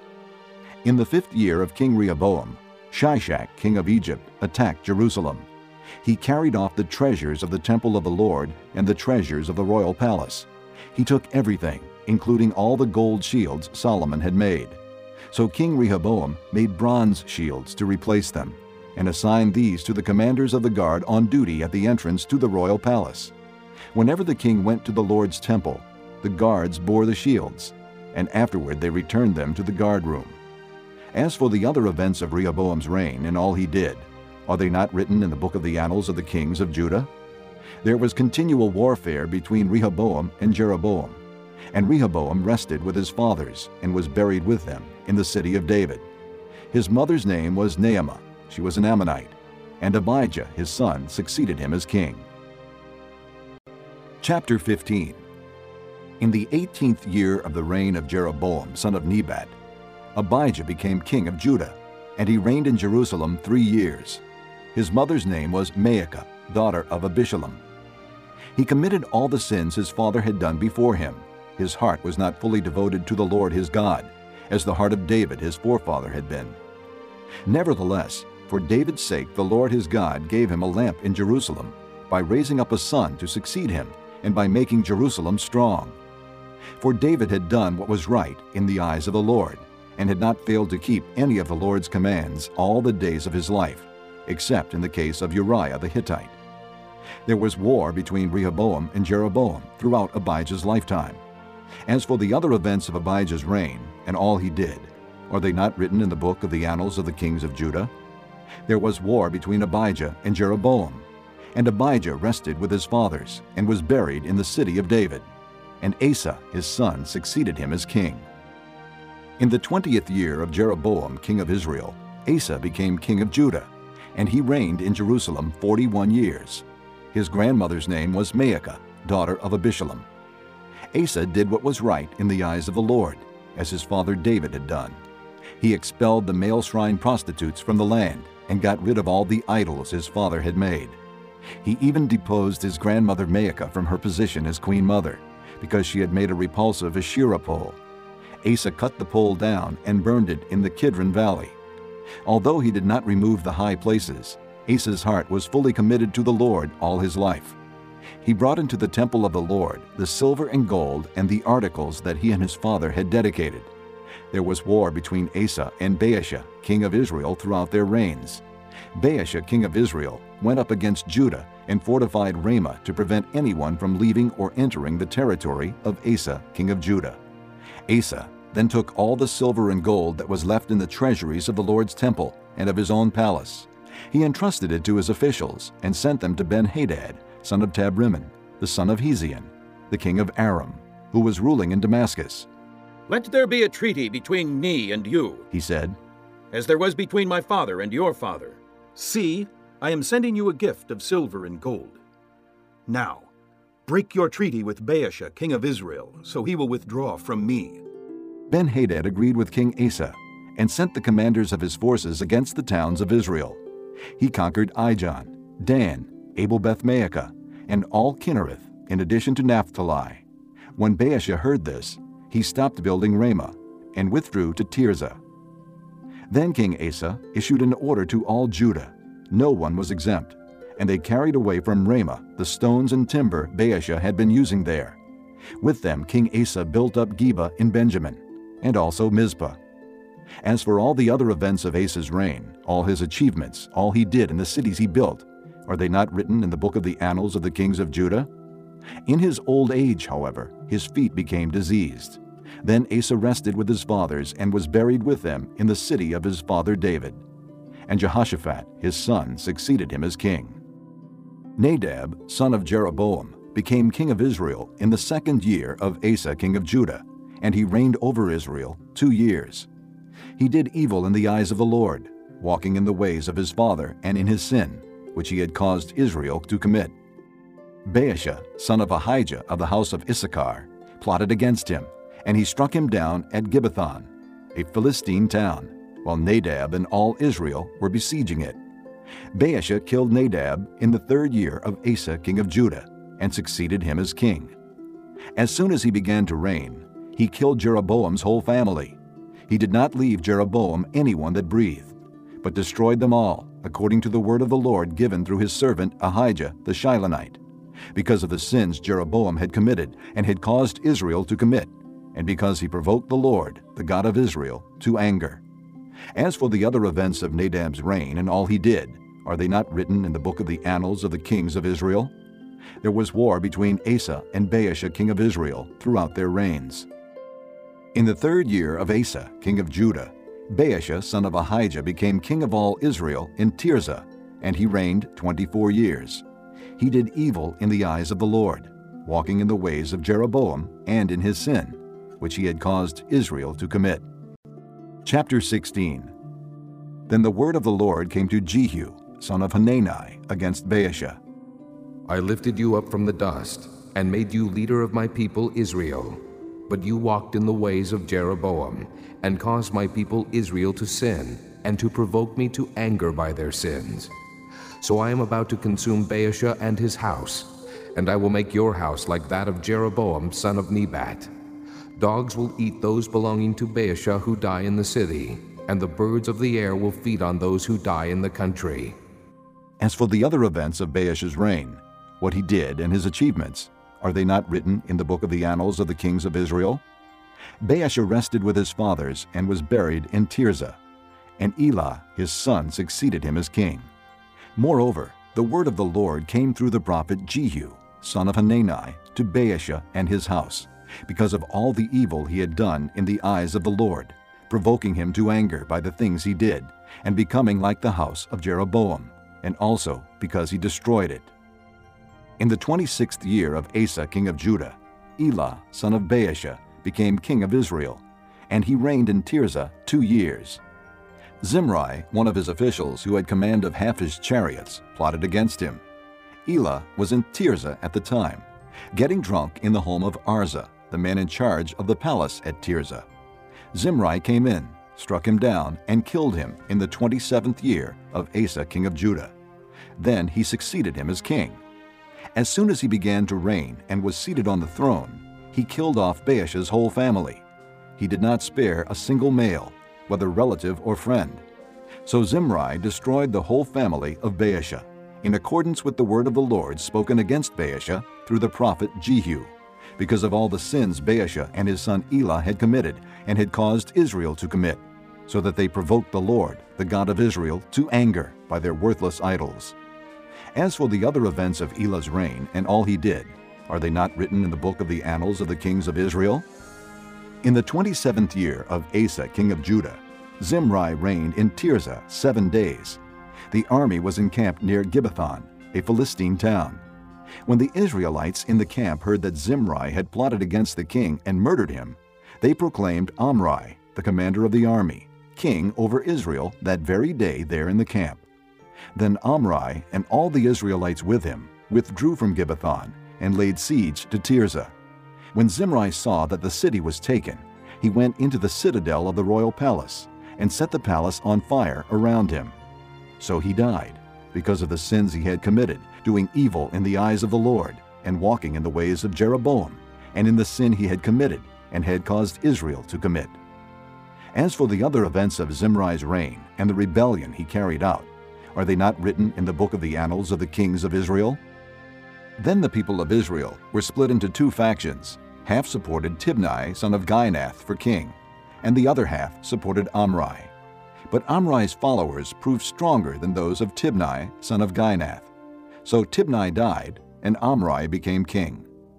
In the thirty-first year of Asa king of Judah, Omri became king of Israel, and he reigned twelve years, six of them in Tirzah. He bought the hill of Samaria from Shemer for two talents of silver, and built a city on the hill, calling it Samaria, after Shemer, the name of the former owner of the hill. But Omri did evil in the eyes of the Lord, and sinned more than all those before him. He walked in all the ways of Jeroboam, son of Nebat, and in his sin, which he had caused Israel to commit, so that they provoked the Lord, the God of Israel, to anger by their worthless idols. As for the other events of Omri's reign, what he did and the things he achieved, are they not written in the book of the annals of the kings of Israel? Omri rested with his fathers and was buried in Samaria. And Ahab, his son, succeeded him as king.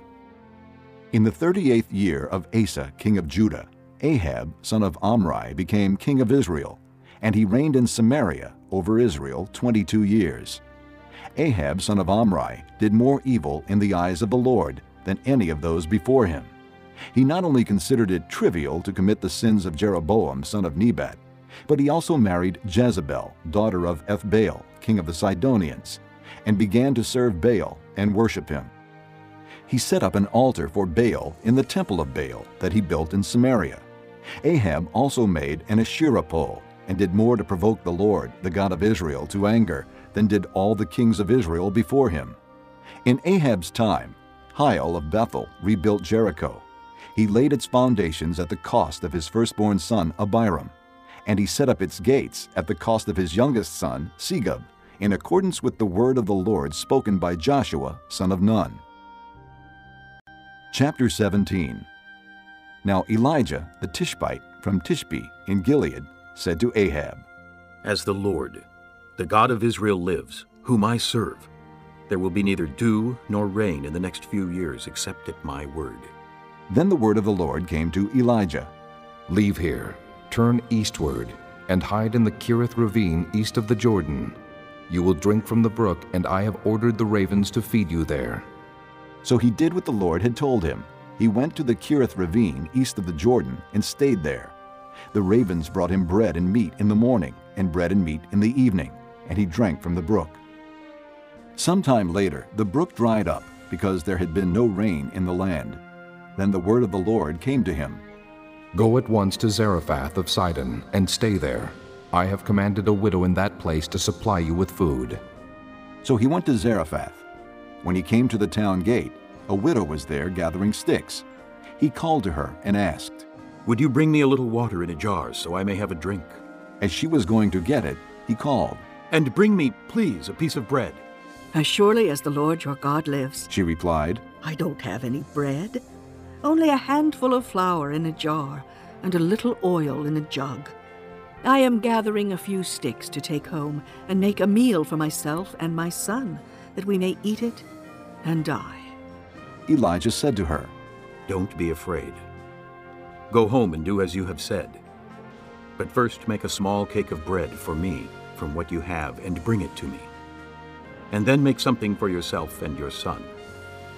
For this is what the Lord, the God of Israel, says The jar of flour will not be used up, and the jug of oil will not run dry, until the day the Lord gives rain on the land. She went away and did as Elijah had told her. So there was food every day for Elijah and for the woman and her family. For the jar of flour was not used up, and the jug of oil did not run dry, in keeping with the word of the Lord spoken by Elijah. Some time later, the son of the woman who owned the house became ill. He grew worse and worse, and finally stopped breathing. She said to Elijah, What do you have against me, man of God? Did you come to remind me of my sin and kill my son? Give me your son, Elijah replied. He took him from her arms, carried him to the upper room where he was staying, and laid him on his bed.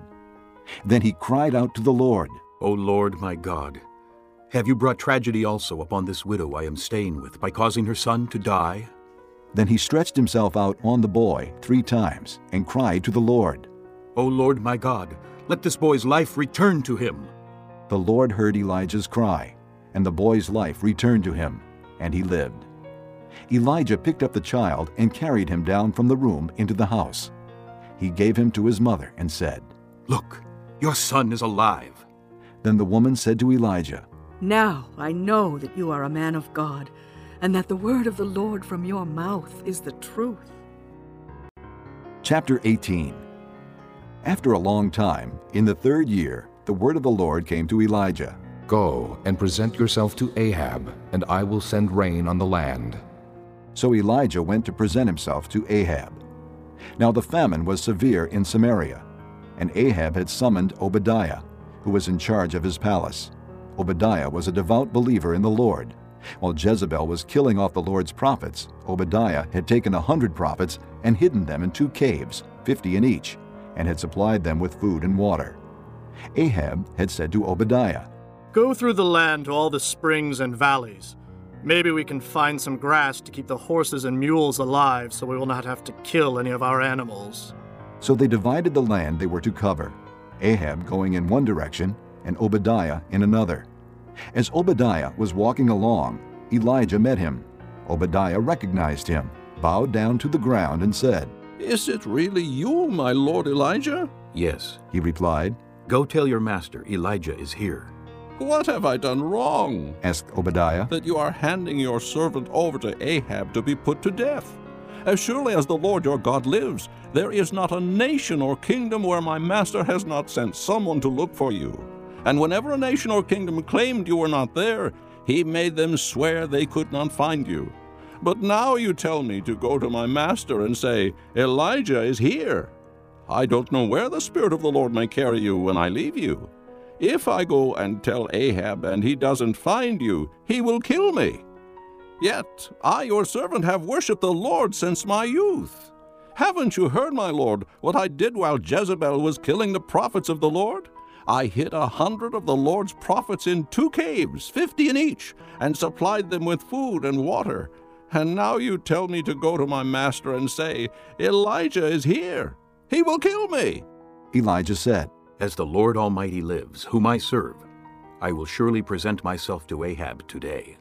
So Obadiah went to meet Ahab and told him, and Ahab went to meet Elijah. When he saw Elijah, he said to him, Is that you, you troubler of Israel? I have not made trouble for Israel, Elijah replied, but you and your father's family have. You have abandoned the Lord's commands and have followed the Baals. Now summon the people from all over Israel to meet me on Mount Carmel, and bring the 450 prophets of Baal and the 400 prophets of Asherah, who eat at Jezebel's table. So Ahab sent word throughout all Israel and assembled the prophets on Mount Carmel. Elijah went before the people and said, How long will you waver between two opinions? If the Lord is God, follow him. But if Baal is God, follow him. But the people said nothing. Then Elijah said to them, I am the only one of the Lord's prophets left, but Baal has 450 prophets. Get two bulls for us. Let them choose one for themselves, and let them cut it into pieces and put it on the wood, but not set fire to it. I will prepare the other bowl and put it on the wood, but not set fire to it. Then you call on the name of your God, and I will call on the name of the Lord, the God who answers by fire. He is God. Then all the people said, What you say is good.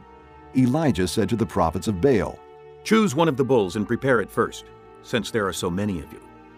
Call in the name of your God, but do not light the fire. So they took the bull given them and prepared it. Then they called on the name of Baal from morning till noon. O Baal, answer us! They shouted. But there was no response. No one answered. And they danced around the altar they had made. At noon, Elijah began to taunt them. Shout louder, he said. Surely he is a god. Perhaps he is deep in thought, or busy, or traveling. Maybe he is sleeping and must be awakened. So they shouted louder and slashed themselves with swords and spears, as was their custom, until their blood flowed. Midday passed, and they continued their frantic prophesying until the time for the evening sacrifice. But there was no response. No one answered. No one paid attention. Then Elijah said to all the people, Come here to me. They came to him, and he repaired the altar of the Lord, which was in ruins. Elijah took twelve stones, one for each of the tribes descended from Jacob, to whom the word of the Lord had come, saying, Your name shall be Israel.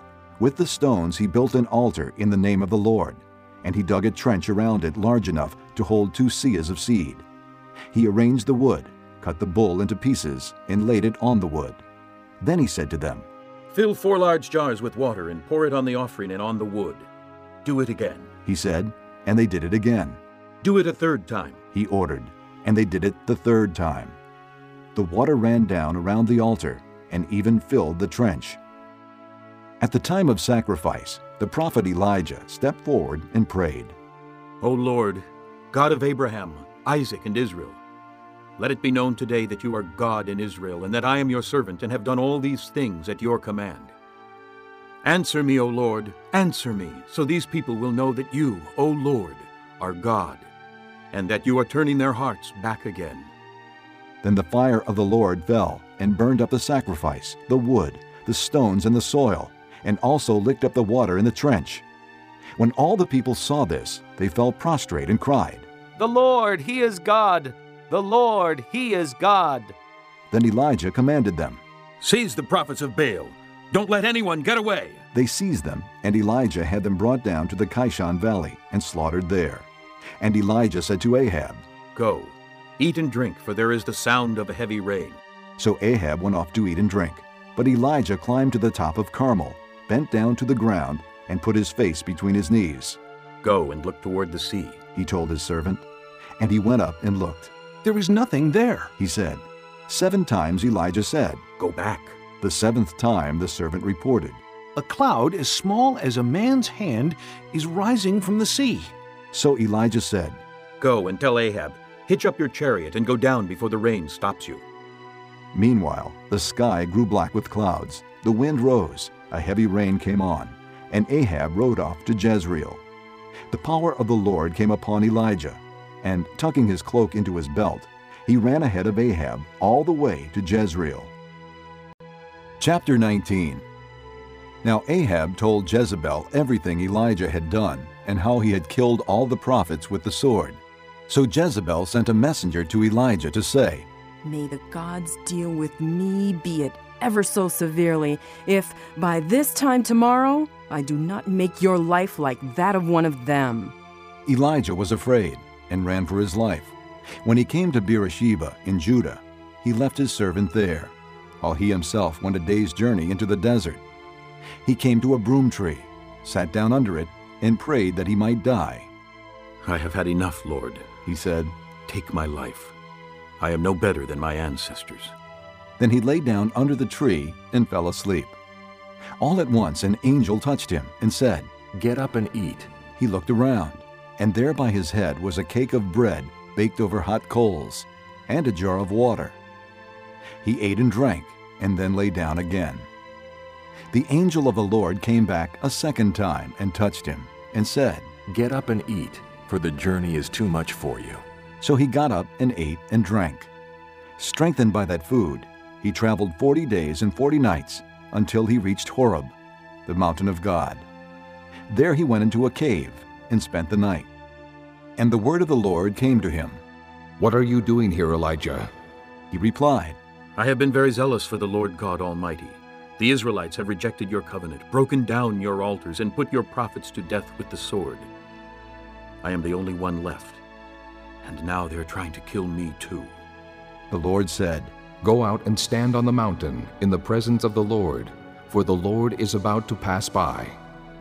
Then a great and powerful wind tore the mountains apart and shattered the rocks before the Lord, but the Lord was not in the wind. After the wind, there was an earthquake, but the Lord was not in the earthquake. After the earthquake came a fire, but the Lord was not in the fire. And after the fire came a gentle whisper. When Elijah heard it, he pulled his cloak over his face and went out and stood at the mouth of the cave. Then a voice said to him, What are you doing here, Elijah? He replied, I have been very zealous for the Lord God Almighty. The Israelites have rejected your covenant, broken down your altars, and put your prophets to death with the sword. I am the only one left, and now they are trying to kill me too. The Lord said to him, Go back the way you came, and go to the desert of Damascus. When you get there, anoint Hazael, king over Aram. Also anoint Jehu, son of Nimshi, king over Israel. And anoint Elisha, son of Shaphat from Abel Meholah, to succeed you as prophet. Jehu will put to death any who escape the sword of Hazael, and Elisha will put to death any who escape the sword of Jehu. Yet I reserve seven thousand in Israel, all whose knees have not bowed down to Baal, and all whose mouths have not kissed him. So Elijah went from there and found Elisha, son of Shaphat. He was plowing with twelve yoke of oxen, and he himself was driving the twelfth pair. Elijah went up to him and threw his cloak around him. Elisha then left his oxen and ran after Elijah. Let me kiss my father and mother goodbye, he said, and then I will come with you. Go back, Elijah replied. What have I done to you? So Elisha left him and went back. He took his yoke of oxen and slaughtered them. He burned the plowing equipment to cook the meat and gave it to the people, and they ate. Then he set out to follow Elijah and became his attendant. Chapter 20 Now Ben-Hadad, king of Aram, mustered his entire army. Accompanied by 32 kings with their horses and chariots, he went up and besieged Samaria and attacked it. He sent messengers into the city to Ahab, king of Israel, saying, This is what Ben-Hadad says. Your silver and gold are mine, and the best of your wives and children are mine. The king of Israel answered, Just as you say, my lord the king, I and all I have are yours. The messengers came again and said, This is what Ben-Hadad says. I sent to demand your silver and gold, your wives and your children. But about this time tomorrow, I am going to send my officials to search your palace and the houses of your officials. They will seize everything you value and carry it away. The king of Israel summoned all the elders of the land and said to them, See how this man is looking for trouble. When he sent for my wives and my children, my silver and my gold, I did not refuse him. The elders and the people all answered, Don't listen to him or agree to his demands. So he replied to Ben-Hadad's messengers, Tell my lord the king, your servant will do all you demanded the first time. But this demand I cannot meet. They left and took the answer back to Ben-Hadad. Then Ben-Hadad sent another message to Ahab. May the gods deal with me, be it ever so severely, if enough dust remains in Samaria to give each of my men a handful. The king of Israel answered, Tell him, one who puts on his armor should not boast like one who takes it off. Ben-Hadad heard this message while he and the kings were drinking in their tents, and he ordered his men, Prepare to attack! So they prepared to attack the city. Meanwhile, a prophet came to Ahab, king of Israel, and announced, This is what the Lord says. Do you see this vast army? I will give it into your hand today, and then you will know that I am the Lord. But who will do this? asked Ahab. The prophet replied, This is what the Lord says. The young officers of the provincial commanders will do it. And who will start the battle? He asked. The prophet answered, You will. So Ahab summoned the young officers of the provincial commanders, 232 men. Then he assembled the rest of the Israelites, 7,000 in all. They set out at noon while Ben Hadad and the 32 kings allied with him were in their tents getting drunk. The young officers of the provincial commanders went out first. Now Ben Hadad had dispatched scouts, who reported, Men are advancing from Samaria. He said, If they have come out for peace, take them alive. If they have come out for war, take them alive. The young officers of the provincial commanders marched out of the city with the army behind them, and each one struck down his opponent. At that, the Arameans fled, with the Israelites in pursuit. But Ben Hadad, king of Aram, escaped on horseback with some of his horsemen. The king of Israel advanced and overpowered the horses and chariots, and inflicted heavy losses on the Arameans. Afterward, the prophet came to the king of Israel and said, Strengthen your position and see what must be done, because next spring the king of Aram will attack you again. Meanwhile, the officials of the king of Aram advised him, Their gods are gods of the hills. That is why they were too strong for us. But if we fight them on the plains, surely we will be stronger than they. Do this remove all the kings from their commands and replace them with other officers. You must also raise an army like the one you lost, horse for horse and chariot for chariot, so we can fight Israel on the plains. Then surely we will be stronger than they. He agreed with them and acted accordingly. The next spring, Ben Hadad mustered the Arameans and went up to Aphek to fight against Israel. When the Israelites were also mustered and given provisions, they marched out to meet them. The Israelites camped opposite them like two small flocks of goats, while the Arameans covered the countryside. The man of God came up and told the king of Israel, This is what the Lord says. Because the Arameans think the Lord is a God of the hills and not a God of the valleys, I will deliver this vast army into your hands, and you will know that I am the Lord.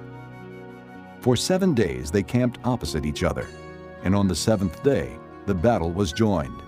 The Israelites inflicted a hundred thousand casualties on the Aramean foot soldiers in one day.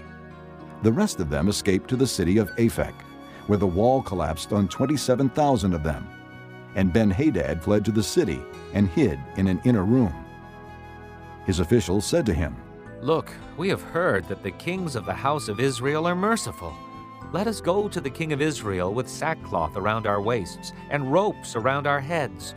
Perhaps he will spare your life. Wearing sackcloth around their waists and ropes around their heads, they went to the king of Israel and said, Your servant Ben Hadad says, Please let me live. The king answered, Is he still alive? He is my brother. The men took this as a good sign and were quick to pick up his word. Yes, your brother Ben Hadad. They said, Go and get him, the king said. When Ben Hadad came out, Ahab had him come up into his chariot. I will return the cities my father took from your father. Ben Hadad offered. You may set up your own market areas in Damascus, as my father did in Samaria. Ahab said, On the basis of a treaty, I will set you free. So he made a treaty with him and let him go. By the word of the Lord, one of the sons of the prophets said to his companion, Strike me with your weapon. But the man refused. So the prophet said, Because you have not obeyed the Lord, as soon as you leave me, a lion will kill you. And after the man went away, a lion found him and killed him. The prophet found another man and said, Strike me, please. So the man struck him and wounded him. Then the prophet went and stood by the road waiting for the king. He disguised himself with his headband down over his eyes. As the king passed by, the prophet called out to him, Your servant went into the thick of the battle, and someone came to me with a captive and said, Guard this man.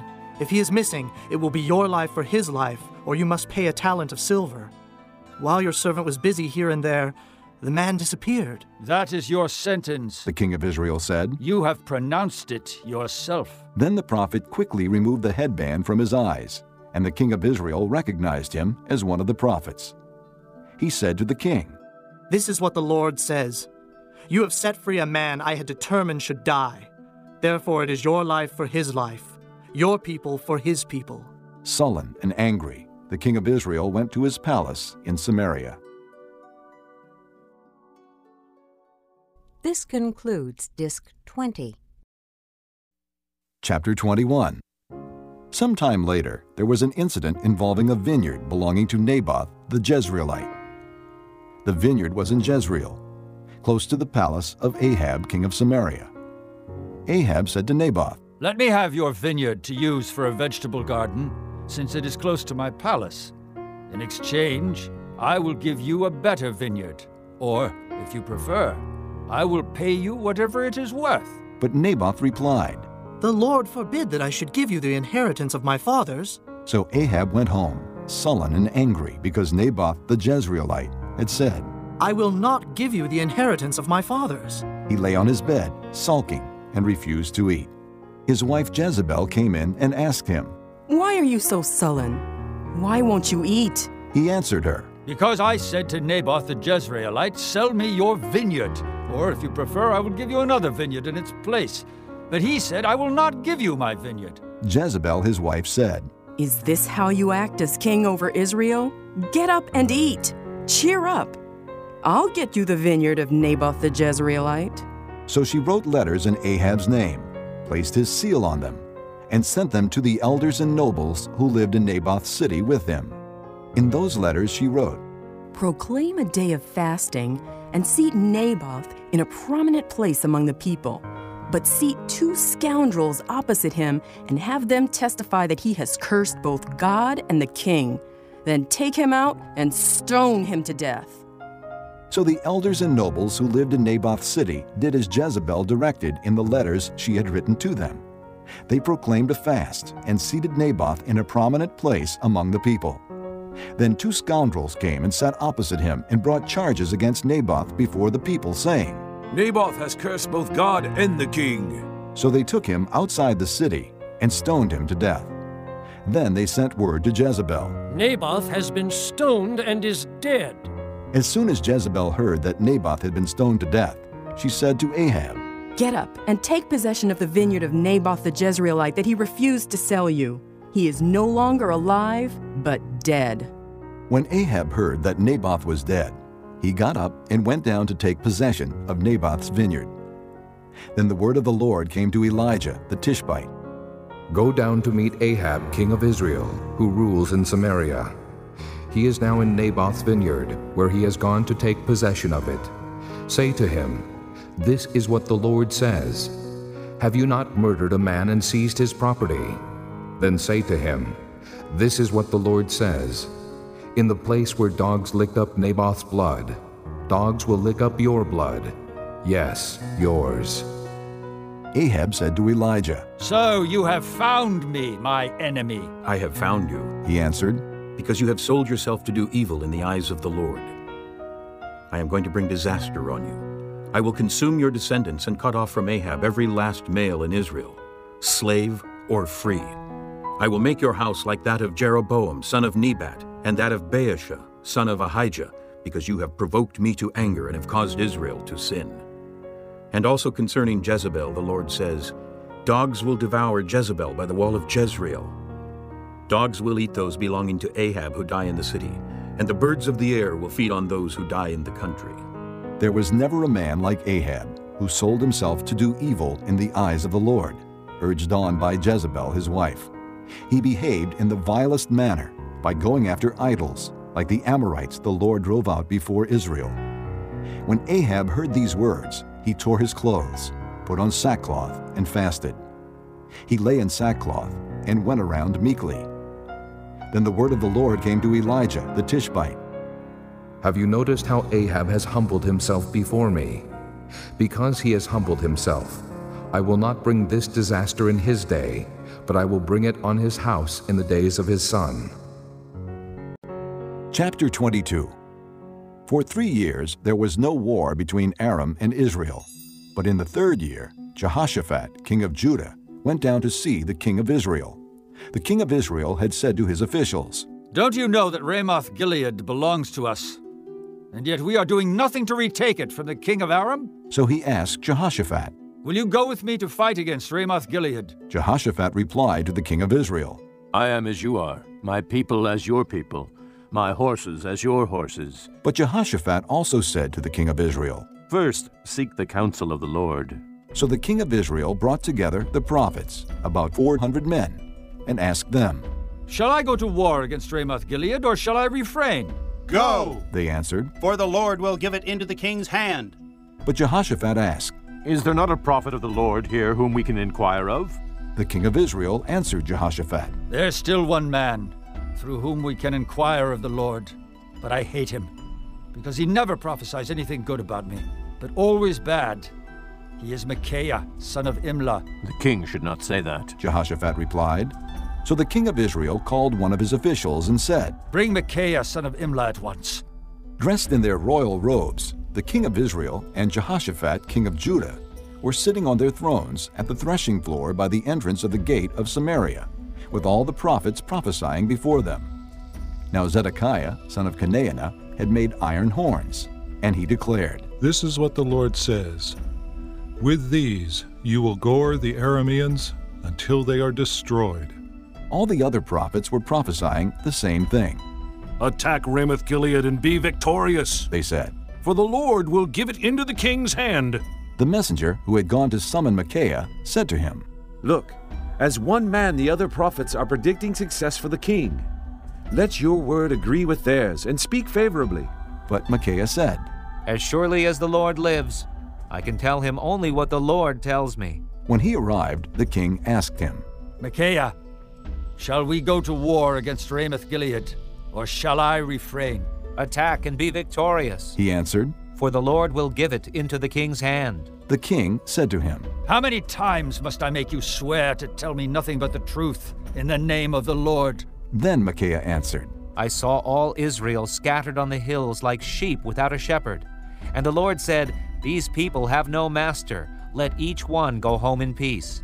The king of Israel said to Jehoshaphat, Didn't I tell you that he never prophesies anything good about me, but only bad? Micaiah continued, Therefore hear the word of the Lord. I saw the Lord sitting on his throne, with all the host of heaven standing around him on his right and on his left. And the Lord said, Who will entice Ahab into attacking Ramoth Gilead, and going to his death there? One suggested this, and another that. Finally, a spirit came forward, stood before the Lord, and said, I will entice him. By what means? the Lord asked. I will go out and be a lying spirit in the mouths of all his prophets, he said. You will succeed in enticing him, said the Lord. Go and do it. So now the Lord has put a lying spirit in the mouths of all these prophets of yours. The Lord has decreed disaster for you. Then Zedekiah, son of Chenaanah, went up and slapped Micaiah in the face.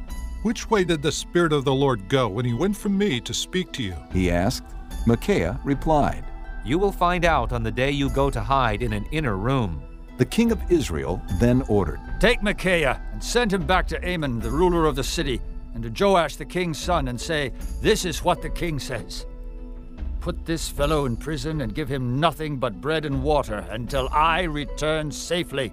Micaiah declared, If you ever return safely, the Lord has not spoken through me. Then he added, Mark my words, all you people. So the king of Israel and Jehoshaphat, king of Judah, went up to Ramoth Gilead. The king of Israel said to Jehoshaphat, I will enter the battle in disguise, but you wear your royal robes. So the king of Israel disguised himself and went into battle. Now the king of Aram had ordered his 32 chariot commanders. Do not fight with anyone, small or great, except the king of Israel. When the chariot commanders saw Jehoshaphat, they thought, Surely this is the king of Israel. So they turned to attack him. But when Jehoshaphat cried out, the chariot commanders saw that he was not the king of Israel and stopped pursuing him. But someone drew his bow at random and hit the king of Israel between the sections of his armor. The king told his chariot driver, Wheel around and get me out of the fighting. I've been wounded. All day long the battle raged, and the king was propped up in his chariot facing the Arameans. The blood from his wound ran onto the floor of the chariot, and that evening he died. As the sun was setting, a cry spread through the army Every man to his town, everyone to his land. So the king died and was brought to Samaria. and they buried him there. They washed the chariot at a pool in Samaria, where the prostitutes bathed, and the dogs licked up his blood, as the word of the Lord had declared. As for the other events of Ahab's reign, including all he did, the palace he built and inlaid with ivory, and the cities he fortified, are they not written in the book of the annals of the kings of Israel? Ahab rested with his fathers, and Ahaziah his son succeeded him as king. Jehoshaphat, son of Asa, became king of Judah in the fourth year of Ahab, king of Israel. Jehoshaphat was 35 years old when he became king, and he reigned in Jerusalem 25 years. His mother's name was Azubah, daughter of Shilhi. In everything he walked in the ways of his father Asa, and did not stray from them. He did what was right in the eyes of the Lord. The high places, however, were not removed, and the people continued to offer sacrifices and burn incense there. Jehoshaphat was also at peace with the king of Israel. As for the other events of Jehoshaphat's reign, the things he achieved and his military exploits, are they not written in the book of the annals of the kings of Judah?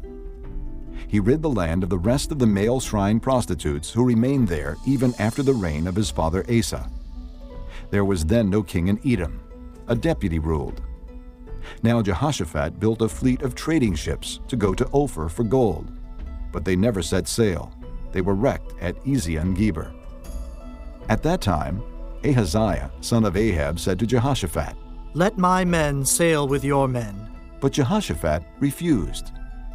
Then Jehoshaphat rested with his fathers, and was buried with them in the city of David his father. And Jehoram his son succeeded him.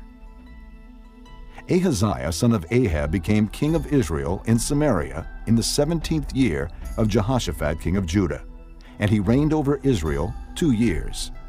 He did evil in the eyes of the Lord, because he walked in the ways of his father and mother, and in the ways of Jeroboam, son of Nebat, who caused Israel to sin. He served and worshipped Baal, and provoked the Lord, the God of Israel, to anger, just as his father had done.